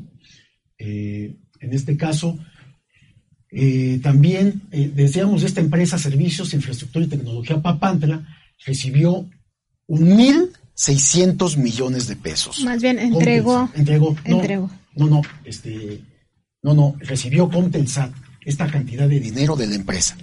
Tenemos también que la Secretaría de Seguridad y Protección Ciudadana eh, entregó o pagó 1.300 millones de pesos. Uno dice, ¿cómo esta, esta Secretaría de Seguridad y Protección Ciudadana en este gobierno pagó esto? Bueno, porque se trata de contratos eh, eh, multianuales de varios años, que el gobierno entrando tenía que liquidar, tenía que ir pagando lo que se había comprometido. Esto, Miguel, es lo que ha criticado el propio presidente López Obrador en su conferencia matutina de estas, eh, pues, cárceles que se privatizaron eh, y que implicaron una gran cantidad de recursos que fueron estos contratos revisados por la actual administración por lo que significaba. Sí, claro, claro, claro. Entonces tenemos aquí a Comtelsat que también recibía de una empresa que eh, eh, su el registro federal de carburantes es genérico, o sea, no está identificada, recibió 962 millones de pesos. Esto está siendo investigado en este momento porque se trata de saber qué empresas son las que están canalizando recursos a esta empresa. Esta empresa que finalmente termina teniendo una relación estrecha con Genaro García Luna. Ahí en el, en el texto que hoy ya está publicando en, la, en nuestro portal y en la revista Contralínea, bueno, pues aparece perfectamente identificadas las empresas. Hay una explicación mucho más amplia que la que estamos dando aquí. Bueno, también otra empresa TFCF International Channels México entregó 856 millones de pesos a Comtelsat, la empresa de Manuel Arroyo. Eh, otra empresa, Lauman, eh, entregó, es, es del grupo Lauman Holding, entregó 109 millones de pesos. Eh, y ya decíamos, la Cámara de Senadores también pagó 64 millones de pesos. Esta Comtelsat es una empresa de servicios tecnológicos, de servicios de comunicación que proporciona, que, que sí existe y que sí tiene este, esta capacidad pero que también tiene negocios con muchas empresas dudosas y también en todo este esquema aparecen empresas que facturan operaciones simuladas. ¿Cuáles son estas? Bueno, aquí aparecen unas nomineras que aunque no están, eh, se trata de empresas que están siendo investigadas en este momento, que no se revelan por cuestiones estratégicas de, de la propia investigación. Acá aparecen otras empresas factureras de operaciones simuladas con vínculos directos con la empresa creada por Genaro García Luna y también con Olivia Lisset Barra Salazar, en triangulación de fondos y de recursos. Bien, otras de las empresas eh, eh, que son este que son EFOS, pues está esta, World Android Technology, es una empresa también que factura operaciones simuladas y que tiene que ver con otra empresa que también es importante en todo este esquema de triangulación de fondos, que es CISA Monitoring Integral. Ya veremos de quién es, eh, bueno, el, representante legal los, representantes legales son Isaac Valencia Trejo y Blanca Delia Alarcón Díaz. ¿Qué es lo que hacen en las operaciones? Eh, eh, de triangulación de recursos, porque vemos que hay traslado de dinero de una cuenta a otra, de nombres a otros, de empresas que trasladan a personas físicas, pasan a personas morales. Bueno, lo que se busca es eh, ocultar el origen del dinero. Se oculta el origen y el dinero va, termina eh, entrando a los circuitos financieros para convertirlo en lícito. En otros casos se trata de, de empresas factureras para evadir el pago de impuestos. Entonces, todo esto está siendo investigado en este momento por las autoridades.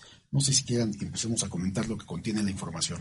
Eh, Miguel, no sé si te ibas a referir también a estas empresas, sobre todo en las que participa Jaime Domingo López Buitrón, eh, algunas de ellas que eh, relacionadas con otras que ni siquiera tienen empleados y que están recibiendo contratos importantes. Sí, bueno, Jaime Domingo López Buitrón, este exdirector del CISEN en los gobiernos de Felipe Calderón y de Vicente Fox, en distintos momentos, algunos años, crea la empresa, constituye la empresa LBR Strategy and, Intelligence. Es una empresa de seguridad privada que proporciona servicios de seguridad privada. En esta empresa también está de socio otro familiar de Jaime Domingo López Buitrón, que es Juan Martín López Buitrón. Este hermano del exdirector del CISEN trabaja actualmente en este gobierno en la Comisión Nacional Bancaria y de Valores. Es el director general de Organización y Recursos Humanos. Pero no solo esto, este funcionario de la CNBB, que depende de la Secretaría de Hacienda, demandó, o se amparó más bien contra la propia eh, eh, Comisión Nacional Bancaria, porque le dijeron que le iban a quitar el seguro de gastos médicos mayores algo que está ocurriendo en todo el sector público, en toda la administración, por instrucciones y por la austeridad que lleva a cabo el presidente eh, López Obrador.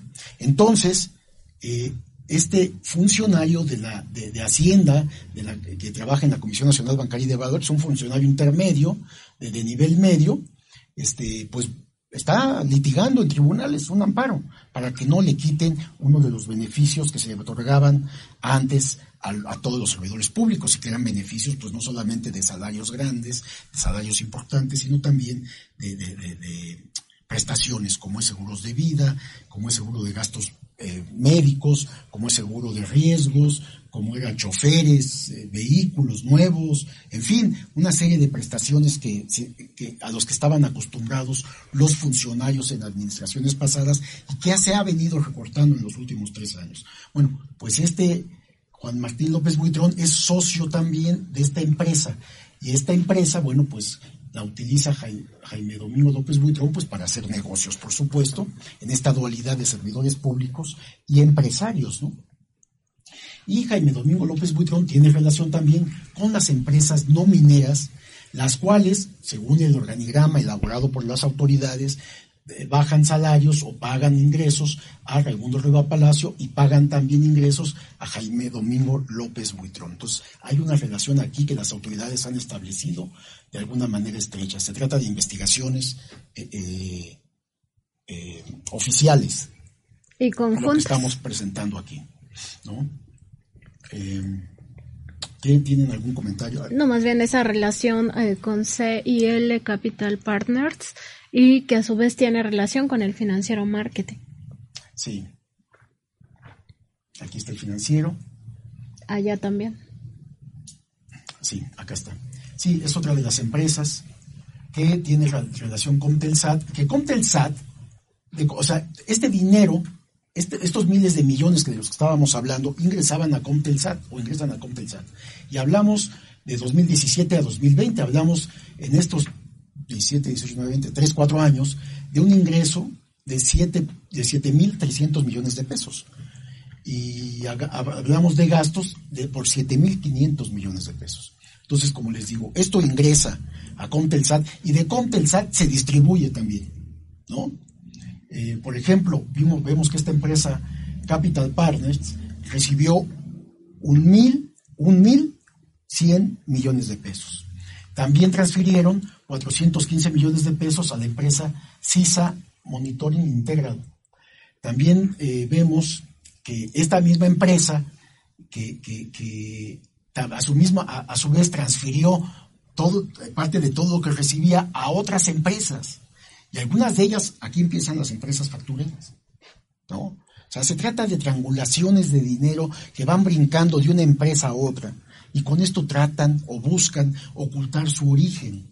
Que lo que están investigando es el origen, cuál es porque no hay justificación en algunos casos, y hablamos de miles de millones de pesos. Miguel, y también aparece aquí no nada más el asunto de que lo trasladaban a, personas morales, sino incluso hasta personas físicas. Sí, aquí hay dos personas físicas, es importante eso, Sosimo, que se llama David de Jesús Ramírez Gutiérrez, quien reporta ingresos por 275 millones de pesos en dos años, 2018 y 2019, y también Ricardo Pérez Ford Rosas, que tiene ingresos el sí de 2018 a 2021 en cuatro años por 721 millones de pesos.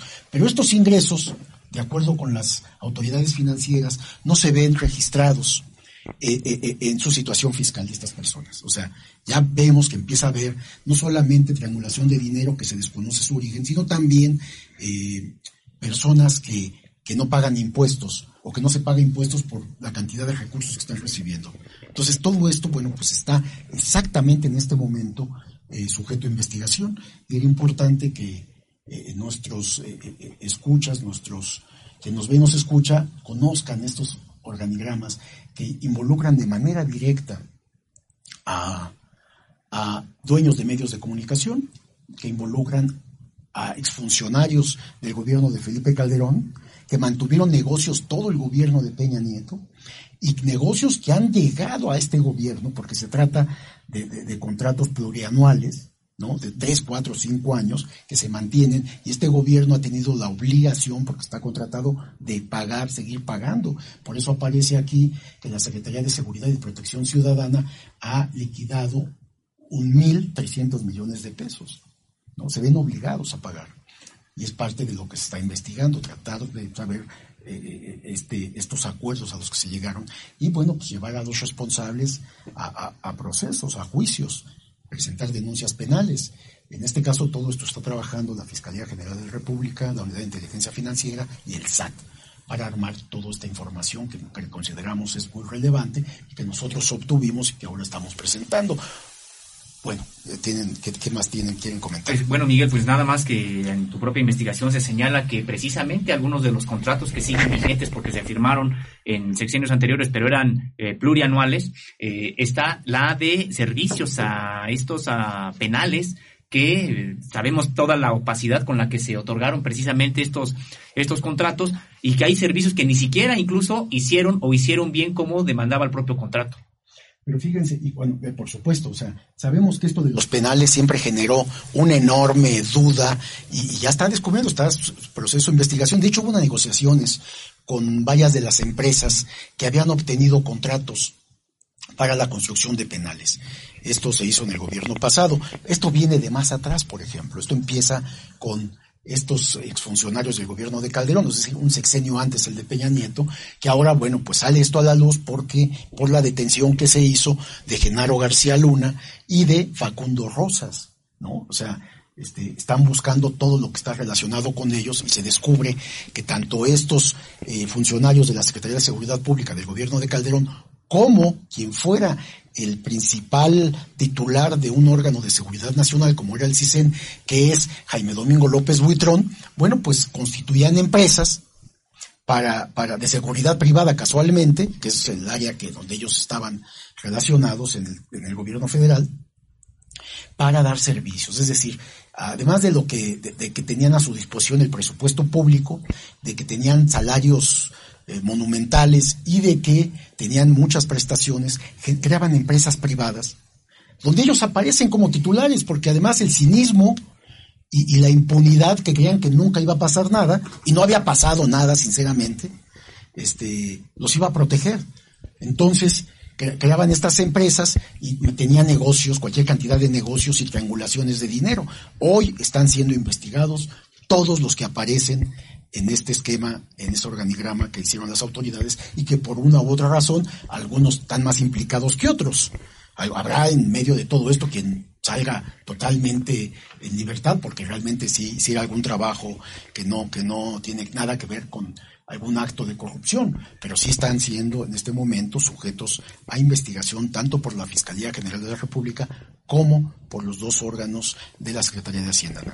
Miguel llama la atención también que estos casos, específicamente el de Comtelsat, esté brotando en diferentes investigaciones. Es decir, también eh, en este reportaje que tú nos presentas y algo de lo que ya habías hablado aquí en eh, este espacio de Contralínea Periodismo de Investigación, tiene que ver con los contratos que se asignaron en el sexenio pasado de Enrique Peña Nieto desde la Secretaría de Gobernación cuando al frente de esta dependencia estaba este Miguel Ángel Osorio Chong, este senador priista, eh, que eh, pues también tiene dos investigaciones en la Fiscalía General de la República por haber entregado contratos con empresas factureras eh, o que operan estas, que tienen estas operaciones simuladas por tres mil millones en cada caso, es decir, por un monto general de seis mil millones y en una de esas investigaciones aparece nuevamente el nombre de Comtelsat.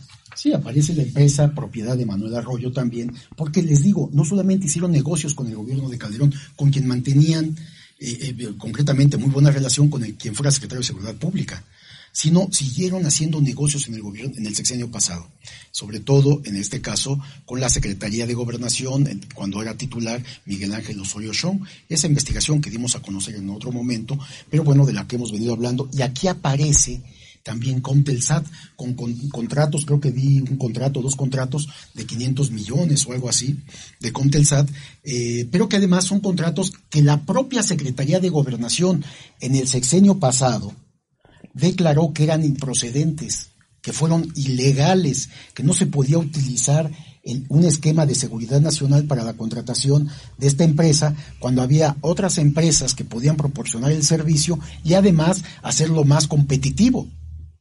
O sea, para poder bajar los precios, lo que no les interesaba a los funcionarios de la Secretaría de Gobernación ni a los empresarios. No les interesaba que esto fuera a un precio menor, por supuesto. Ah, de hecho, Miguel, eh, este contrato al que te refieres fue por 539 millones 997 mil 478 pesos y como bien comentas, bueno, pues eh, se otorgó de manera por adjudicación directa cuando tuvo, tuvo que haber sido sometido a licitación pública. Sí, sí, entonces eh, realmente se otorgaban, se utilizaba la figura de seguridad pública para hacer cualquier cantidad de contratos de manera ilegal no se cumplían, otros se, dejaban inconclusos, y, pero siempre se pagaba inmediatamente y a veces hasta por adelantado. Y a veces, que es lo que se está investigando también, las empresas factureras que se utilizaron tanto en el gobierno pasado como en el gobierno de Felipe Calderón. Y esto era, por, esta es la razón por la cual eh, eh, eh, estos hermanos Álvarez Puga, uno de ellos ya sujeto a, tiene orden de aprehensión junto con su esposa, esta mujer que, que, aparecía eh, como comentarista en, espacios noticiosos. Y también, pues bueno, lo que hacían era realmente eh, servir para triangular recursos a través de empresas, eh, constituían empresas de papel y a través de estas empresas sacaban dinero público y lo desviaban a cuentas, a otras cuentas privadas o a otras empresas. Entonces está bien identificados. Un dato del que hablaba yo de la impunidad de estos funcionarios, tanto de Genaro García Luna como de eh, Jaime Domingo López Buitrón, el director general del CISEN y el secretario de Seguridad Pública. En el caso de Genaro García Luna, eh, pensaban que la impunidad no los iba, no iba a permitir que fueran procesados. Y en el caso mexicano, pues a lo mejor no lo hubieran sido, ¿eh? Porque prácticamente estaba él ya viviendo, después de haber sido funcionario público en el gobierno de Calderón, eh, seis años después, pues estaba en libertad todavía, ¿no? Entonces, eh, la empresa que constituyó Genaro García una empresa de, seguridad privada, metió como socios de esta empresa a su esposa, a su hermana, él mismo, a uno de sus colaboradores más cercanos, Facundo Rosas, a su jefe de escolta. O sea, eran los accionistas, eran los representantes legales de la empresa. Ese era, o ese es el nivel de impunidad de exfuncionarios o de servidores públicos. Y es lo que teníamos precisamente nosotros que destacar, porque pensaban que como eran funcionarios que estuvieron en puestos de altísimo nivel, nadie los iba a tocar. Lo cual, para Genaro García Luna, no le funcionó en Estados Unidos. Hasta ahora le ha funcionado muy bien a Felipe Calderón Hinojosa, al expresidente, porque bueno, sigue en libertad a pesar de todas las irregularidades que se han denunciado, no solo nosotros, sino varios medios de comunicación. Así es, Miguel, y también la impunidad incluso de empresarios de estas empresas, porque como bien comentabas hace un momento, eh, la propia Secretaría, Secretaría de Gobernación anteriormente determinó que se entregaron de manera irregular algunos de los contratos a Comtelsat y resulta que precisamente era el escándalo y la irregularidad tan evidente que la Secretaría de la Función Pública tuvo que inhabilitarlos, pero ¿qué creen? Solamente por tres meses y después pudieron hacer otra vez todos los negocios, como bien señalas tú aquí en tu investigación, Miguel. No, si inclusive hay leyes hay leyes que fueron hechas ad hoc para proteger a los corruptos. ¿no? Por ejemplo, eh, en, función pública, en la Secretaría de la Función Pública, sancionaban a todos aquellos servidores públicos que se atrevieran a denunciar la corrupción, no importaba de cualquier dependencia. Es decir, no podían denunciar con, con libertad cuando había corrupción en algunas, en alguna Secretaría de Estado, en alguna empresa paraestatal, en algún órgano descentralizado, porque cometían un delito. Y eran, y eran procesados, eran no, solo despedidos, eran llevados a, a, proceso, a faltas administrativas, eran inhabilitados. O sea, la corrupción era, estaba permitida, era legal pues la corrupción, Nancy. Miguel, en el sexenio pasado también Comtelsat y el financiero pues obtuvieron este crédito de eh, Nacional Financiera y de Bancomex, que es esta banca de desarrollo que se ha fusionado y eh, pues de lo que se tiene noticia es eh, de que el 9 de septiembre de 2020 se ha revelado un informe de Nacional Financiera y de Bancomex en el que se da cuenta que el primero de estos contratos para darle un crédito a Comtelsat y el diario El Financiero, pues ocurrió el 18 de noviembre de 2014, en ese caso por 80 millones de dólares, y después eh, Bancomex le entregó un Crédito también por 50 millones de dólares, ambos a pagar en un periodo muy alto, el primero en siete años, el segundo en diez años, eh, pero estos eh, convenios eh, se han modificado a tal punto de que todavía el financiero tiene otros 12 o tenía otros 12 años a partir de 2020, en 2022 digamos tiene 10 años todavía para pagar estos créditos por más de 130 millones de dólares y pues se le otorgaron en todo este este ambiente de complicidades que se ha generado a lo largo de los años y de los cuales nos has estado hablando, al punto de que en mayo de 2017 Bancomex le autorizó eh, una reestructuración de estos adeudos en el cual eh, pues una parte de este crédito eh, por alrededor de un 1.312 millones de pesos se cambió de dólares a nuestra moneda nacional y además se le amplió este periodo para pagarlo de 10 a 15 años. Entonces vemos eh, pues que a, la fecha de que se rindió este informe en 2020, pues el crédito de esta deuda eh, con recursos públicos, porque eso hay que decirlo, la banca de desarrollo maneja dinero público, ascendía a 2.120 millones de pesos con un plazo todavía de 12 años, que a la fecha sería un plazo de 10 años para que lo pagaran. Que además es injustificable este saqueo de recursos públicos, eh, en este caso concreto, pues de instituciones de la banca de desarrollo de la banca que, como bien dices, maneja dinero público. Y bueno, esta información que hoy damos a conocer eh, y que habíamos anunciado hace una semana, dos semanas, que presentaríamos, casualmente motivó, creemos nosotros esto, una columna que escribió y que publicó ayer el periodista Raimundo Reba Palacio en el periódico El Financiero, precisamente en este del que estamos hablando, que tenía relación de negocios con Genaro García Luna. Y eh, ahora estábamos viendo la serie de negocios y de, y de, y de triangulaciones de fondos y de dinero de, de, su dueño, de Manuel Arroyo, eh, para el cual trabaja Raimundo Riva Palacio. ahí escribe una, una columna. Entonces ayer Riva Palacio eh, publica en su columna y nos dedica un párrafo, dedica un párrafo a la revista Contralínea que de entrada, eh, por supuesto, eh, le digo a Raimundo, mientes, es un libelo lo que publicaste y es una difamación. Yo te reto, Riva Palacio, a que presentes una sola evidencia de lo que publicaste en contra del equipo de Contralínea. Y para seguir hablando con esto y, comentar, ¿por qué no lees ese párrafo, Nancy, en el cual menciona a Contralínea? La pregunta, se la, bueno, habla de el tema de la conferencia matutina del presidente Andrés Manuel López Obrador y una pregunta que se hizo, una de varias preguntas que hizo eh, la reportera Erika Ramírez, una colaboradora de aquí de eh, Contralínea, y bueno, él se refiere a esta eh, pregunta que hizo nuestra compañera Erika Ramírez respecto de eh, mexicanos contra la corrupción, a propósito de que se cumplían nueve meses de una nota diplomática que elaboró el gobierno de México al eh, gobierno de Estados Unidos por el tema de los financiamientos que daba la Embajada de Estados Unidos a la, eh, la sociedad civil mexicanos contra la corrupción y, la impunidad. nosotros fuimos quienes presentaron esa información, eh, hicimos esa pregunta en una, en una de estas conferencias presidenciales al presidente López Obrador. Nosotros, y entonces el presidente en ese momento dijo que de ser cierto lo que estábamos preguntando, se mm, enviaría una nota diplomática, lo cual se hizo a los días siguientes. Y esto da pie a que Raimundo Riva Palacio escriba otra vez un libelo en contra, de, en contra nuestra.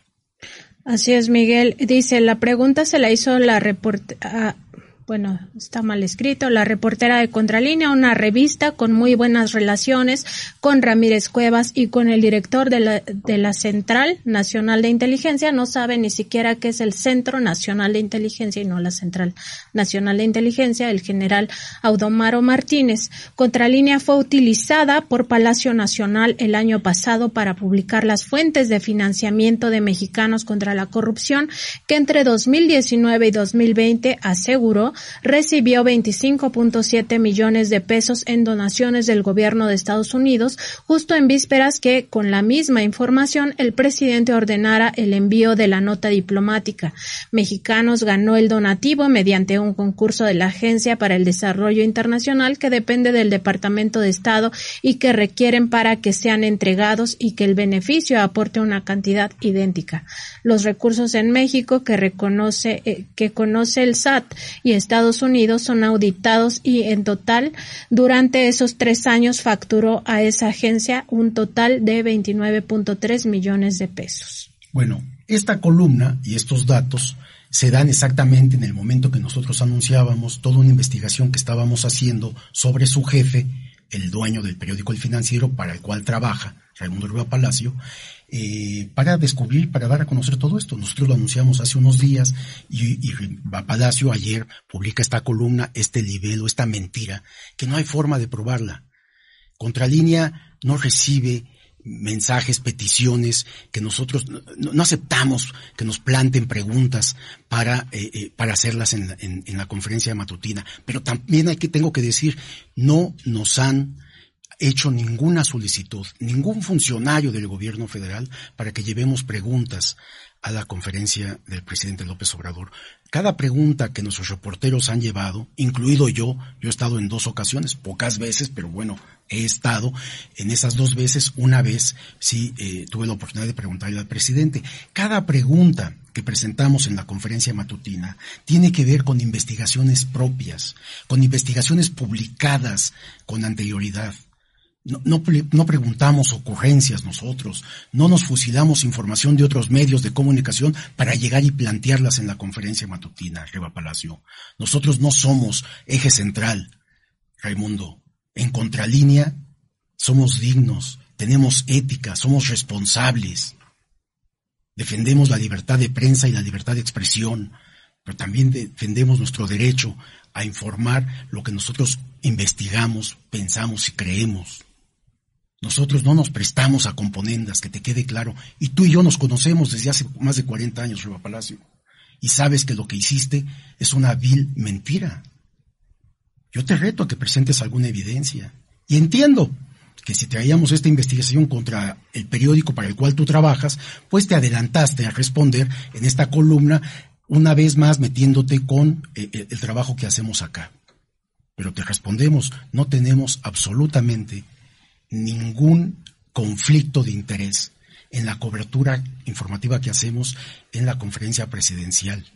Nosotros tenemos ética arriba Palacio, somos responsables. Nuestro único deber, nuestro único objetivo es servir a la sociedad. A ella nos debemos, Riva Palacio. Nuestro medio de comunicación no es un vil negocio, como son el 99% de los medios de comunicación, en donde los dueños no son periodistas, son empresarios que utilizan a los medios de comunicación para enriquecerse. Y también muchos periodistas eh, han aprovechado esta circunstancia, por supuesto, y también se han enriquecido con el periodismo. Eso no es periodismo. El periodista rico no es periodista, Raimundo. Son chantajistas. Esto tú lo sabes, Nancy.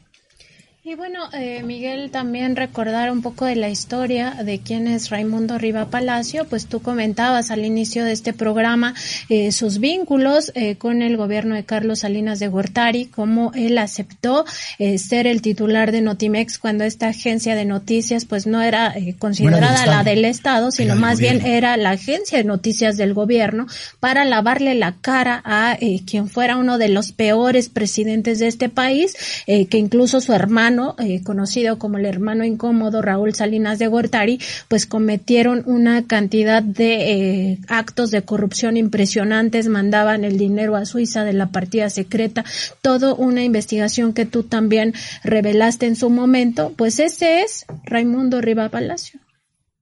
Así es, bueno, eh, Miguel, Nancy, tendríamos que recordar que es la segunda, el segundo ataque de personajes con biografías ligadas al poder, ligadas a los gobiernos, que recibe la revista Contralínea en los últimos días, precisamente por eh, la posición editorial, por las investigaciones que realiza la revista, y estos ataques no han podido desmentir prácticamente nada de lo que aquí se investiga. Que si critican la manera de preguntar, que si critican con supuestas inferencias que no tienen ningún tipo de sustento, pero más bien deberían de responder a los documentos, a los hechos incontrovertibles que la revista Contralínea presenta. Yo no sé qué es lo que va a decir ahora Raimundo Riva Palacio después de haber comprobado estas ligas que ha tenido con estas empresas que a su vez hacen negocio, hicieron negocio con eh, Genaro García Luna y que siguieron recibiendo recursos públicos durante todo el sexenio pasado e incluso hasta el, día, hasta el presente. Sí, nosotros, nosotros en Contralínea tenemos principios y tenemos ética hacemos un trabajo todos los días, todo equipo de reporteros eh, investigan asuntos y estos los damos a conocer. Trátese de quien se trate, no hay límite para nosotros. Eh, hemos investigado a todos los gobiernos. Este, y nosotros, contrario a lo que muchos periodistas y dueños de comunicación acostumbran, nosotros nunca hemos estado en el besamanos presidencial.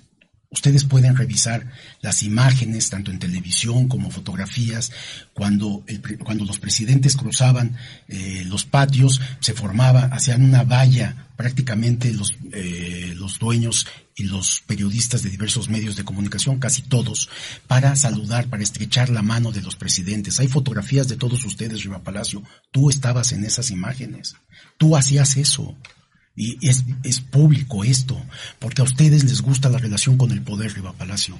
De mí no van a encontrar una sola fotografía en esa circunstancia. Porque a mí no me interesa estrecharle la mano al a los presidentes. Bueno, ni a él, ni al actual presidente López Obrador le he estrechado la mano. No me he reunido con él en lo que va del gobierno actual. Entonces, no difames, Riva Palacio. Tú, no, tú y yo nos conocemos de hace mucho tiempo y sabemos de qué pie cojeamos. Nada más que algunos cojean de los dos pies, Riva Palacio. Ten en cuenta eso. Y bueno, ¿qué, qué, significaba el presentarse en estas imágenes haciéndole valla a los presidentes? Y hablo de todos los presidentes hacia atrás, ¿eh? No solamente de uno o de dos, en donde los dueños de los medios y los grandes periodistas, líderes de opinión se formaban para estrechar la mano, solamente un saludo al presidente, esperaban su turno para darle la mano, porque atrás de cada saludo de mano, Raimundo, había contratos, prebendas que recibían directamente de, los, titulares de comunicación. Eso es lo que significaba, esta, esta relación corrupta de la prensa con el poder. De nosotros no vas a encontrar nada, porque además en Contralina no hay periodistas ricos, Riva Palacio. Pueden investigarnos. De hecho, sé que lo están haciendo.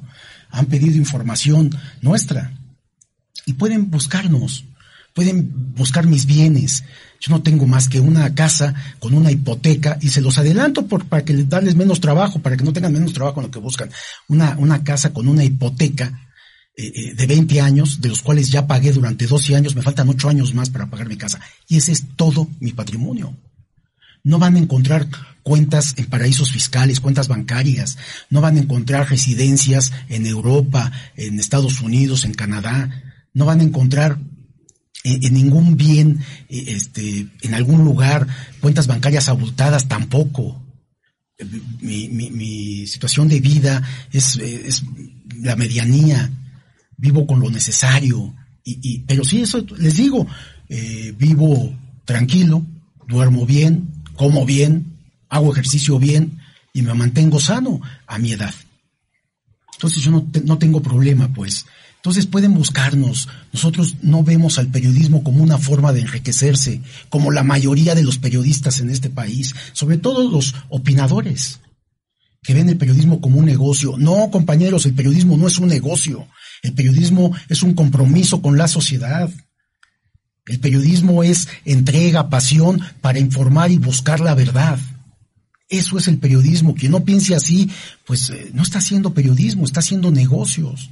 Está utilizando la información como un medio mercantilista para enriquecerse. No hay periodistas ricos que les quede claro, todos aquellos que son dueños de aviones, de yates, de casas en el extranjero, de cuentas en Andorra y en otros paraísos fiscales simplemente tienen un nombre, son corruptos. No hay más. Y era una complicidad con los grupos de poder de antaño. Quieren hablar de periodismo, aquí estoy, hablemos de periodismo. Quieren debatir, debatamos, quien sea.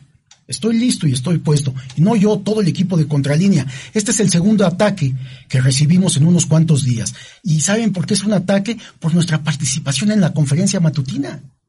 Primero fue Nancy Flores quien eh, eh, en, la conferencia matutina preguntó al presidente sobre los excesos del gastos en el INE, de, gasto público, y sobre la actuación perversa de los consejeros. Eso preguntó. ¿No le gustó la pregunta nuestra a un opinador de Milenio, a Ricardo Rafael?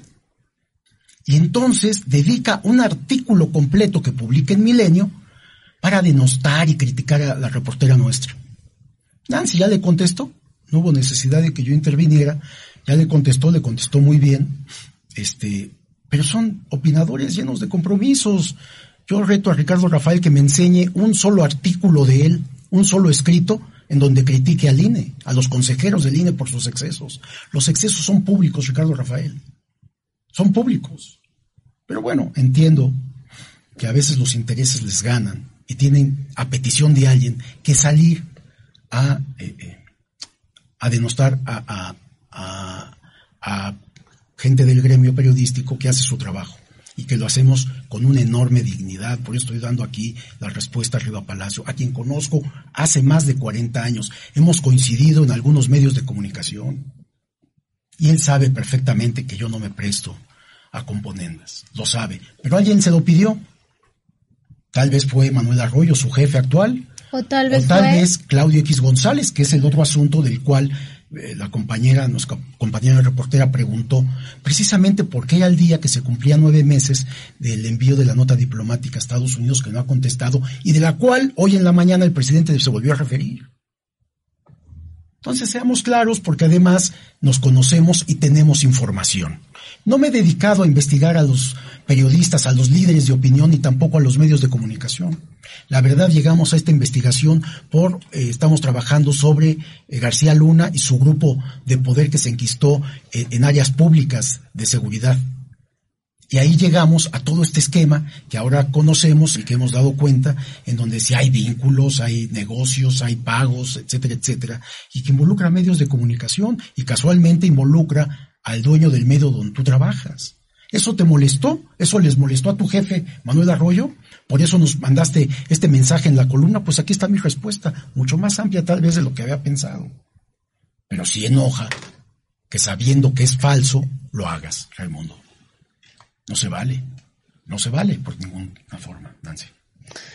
Y bueno, también decir que eh, no nos amedrentan, que estos dos ataques que hemos recibido por nuestras participaciones en la conferencia matutina del presidente Andrés Manuel López Obrador no van a significar que nosotros dejemos de ir a estas conferencias, que dejemos de plantear nuestras investigaciones, que dejemos de plantear asuntos eh, que le interesan a la población y por supuesto que eh, tanto el tema del Instituto Nacional Electoral como el tema de mexicanos contra la corrupción son temas de interés público, absolutamente. No tiene ninguna cabida pensar que hay componendas en estos dos casos, como también lo es todo el tema de las factureras, de cómo se hacía fraude a la nación eh, con estas empresas no mineras, con factureras, con todas las empresas de outsourcing, cómo se defraudaba al erario público, porque lo que significa esto es que no se paguen impuestos. Entonces siempre de nosotros van a encontrar un compromiso eh, con la búsqueda de la verdad,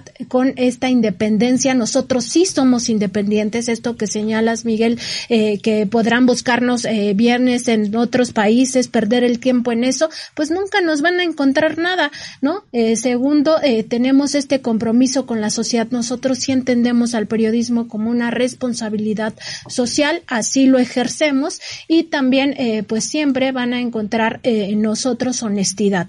Todas nuestras investigaciones se basan en la honestidad periodística y eso es lo que van a seguir encontrando en este espacio de contralínea, eh, tanto en nuestra revista impresa como en nuestra página de internet, en todas nuestras redes sociales. Y Miguel, aquí eh, pues a mí sí me gustaría que fijes una posición en torno a estas eh, demandas por daño moral, porque muchos se preguntarán por qué no demandamos a estos eh, opinadores que nos han atacado.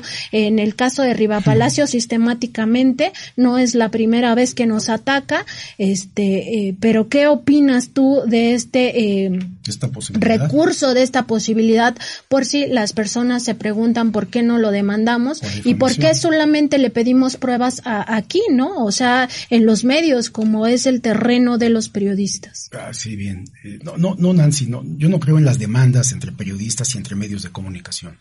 Y la explicación es más simple, no, no, no, no es tan complicada. Si nosotros tenemos un medio de comunicación como es Contralínea, donde hacemos un trabajo digno, de mucho esfuerzo y dedicación, ya tiene 20 años, cumplimos 20 años con Contralínea.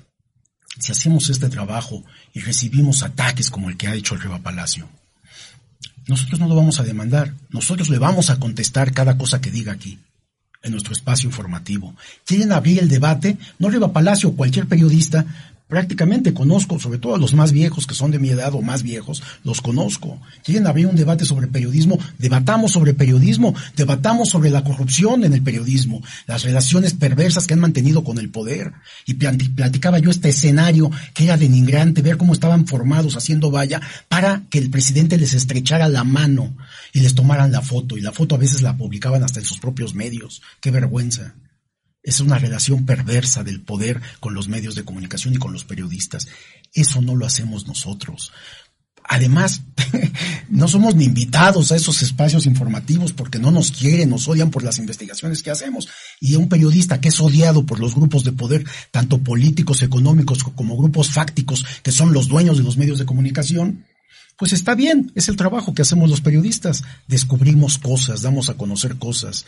Pero además, estos dos ataques que se dieron en los últimos dos días y que traen una línea y que huele a Claudio X González y a este grupo de poder económico que, tiene un problema con, el actual gobierno, pues que resuélvanlo entre ustedes, no nos involucren.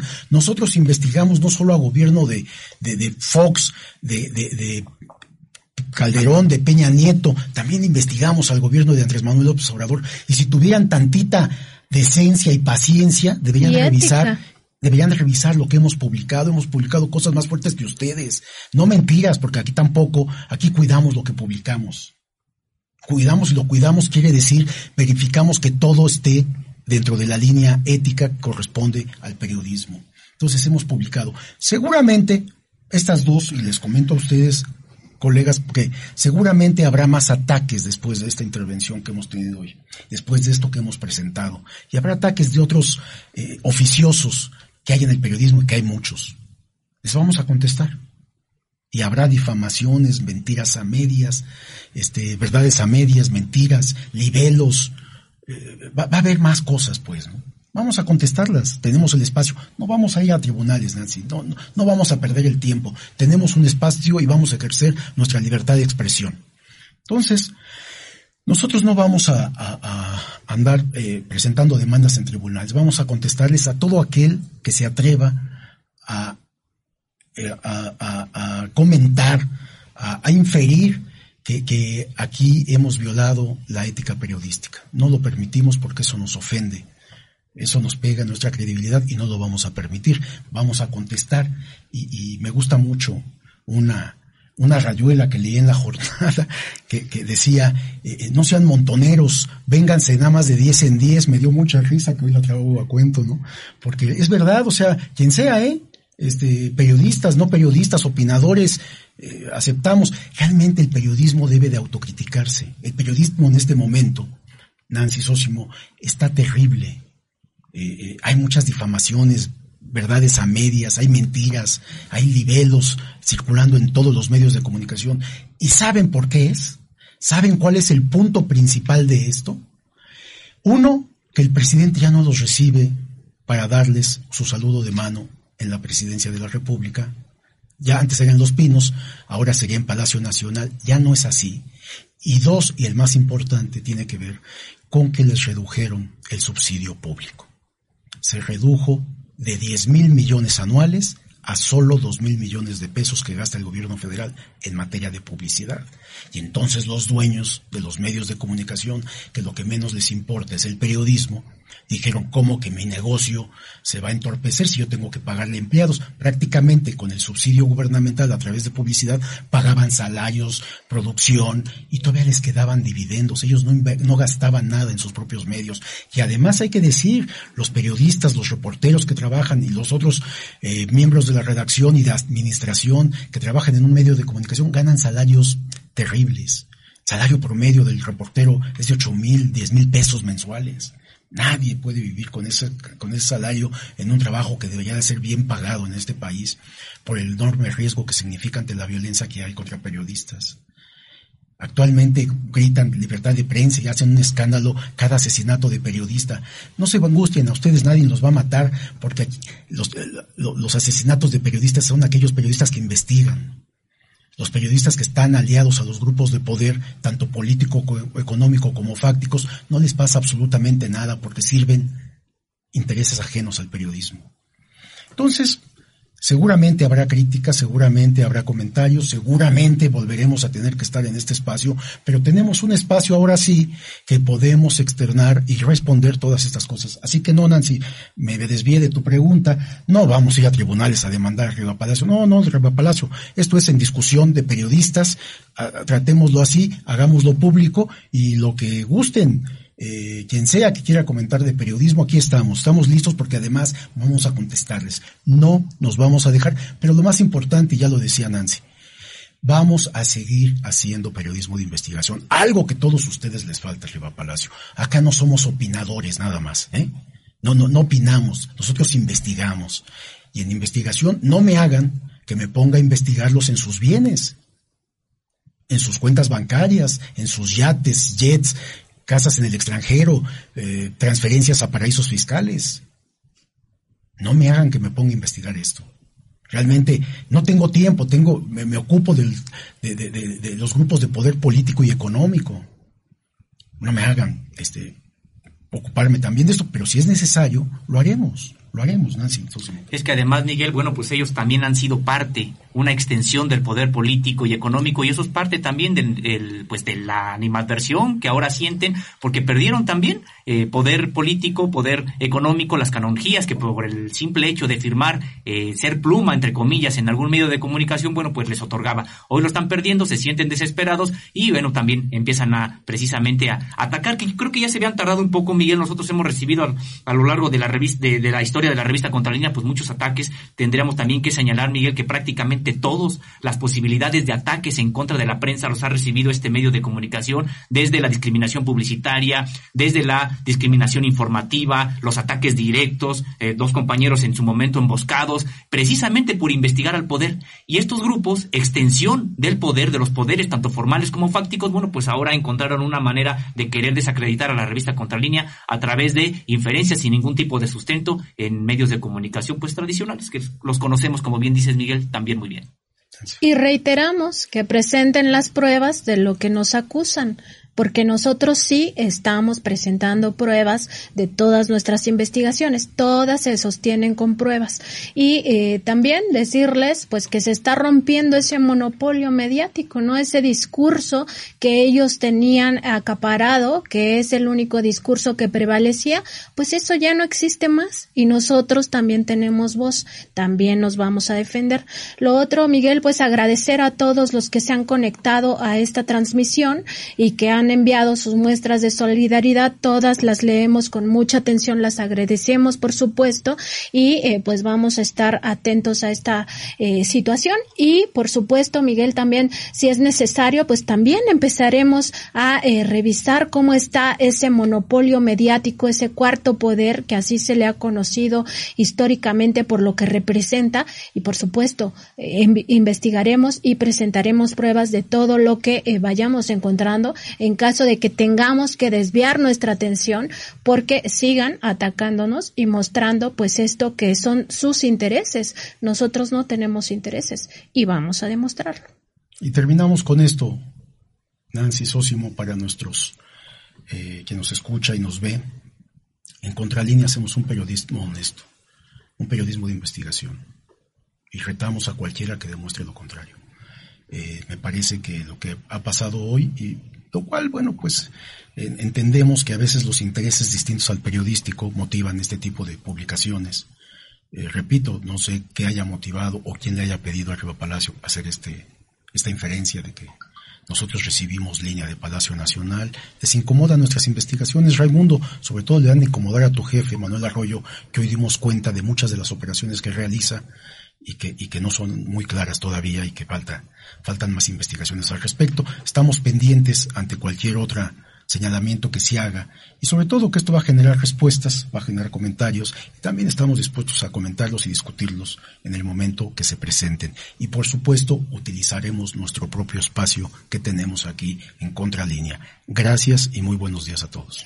Agradecemos de parte de nuestros compañeros de la producción también Javier Alvarado, Indra Cirigo, Jordana González, Carlos Sánchez y Héctor Vadillo y los invitamos a que el día de mañana se conecten. Vamos a tener un tema muy interesante acerca del Sistema Nacional Anticorrupción y sus gastos excesivos porque seguimos revisando cómo están estos gastos excesivos en varias áreas del gobierno que no se han querido apegar a los eh, esquemas de austeridad eh, que ha planteado el presidente López Obrador. Pues muy buen día Miguel, muy buen día Sósimo y buenos días a nuestra audiencia.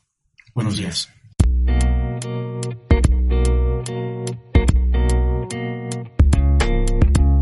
Contralínea Audio presentó el programa informativo de la revista Contralínea, Periodismo de Investigación.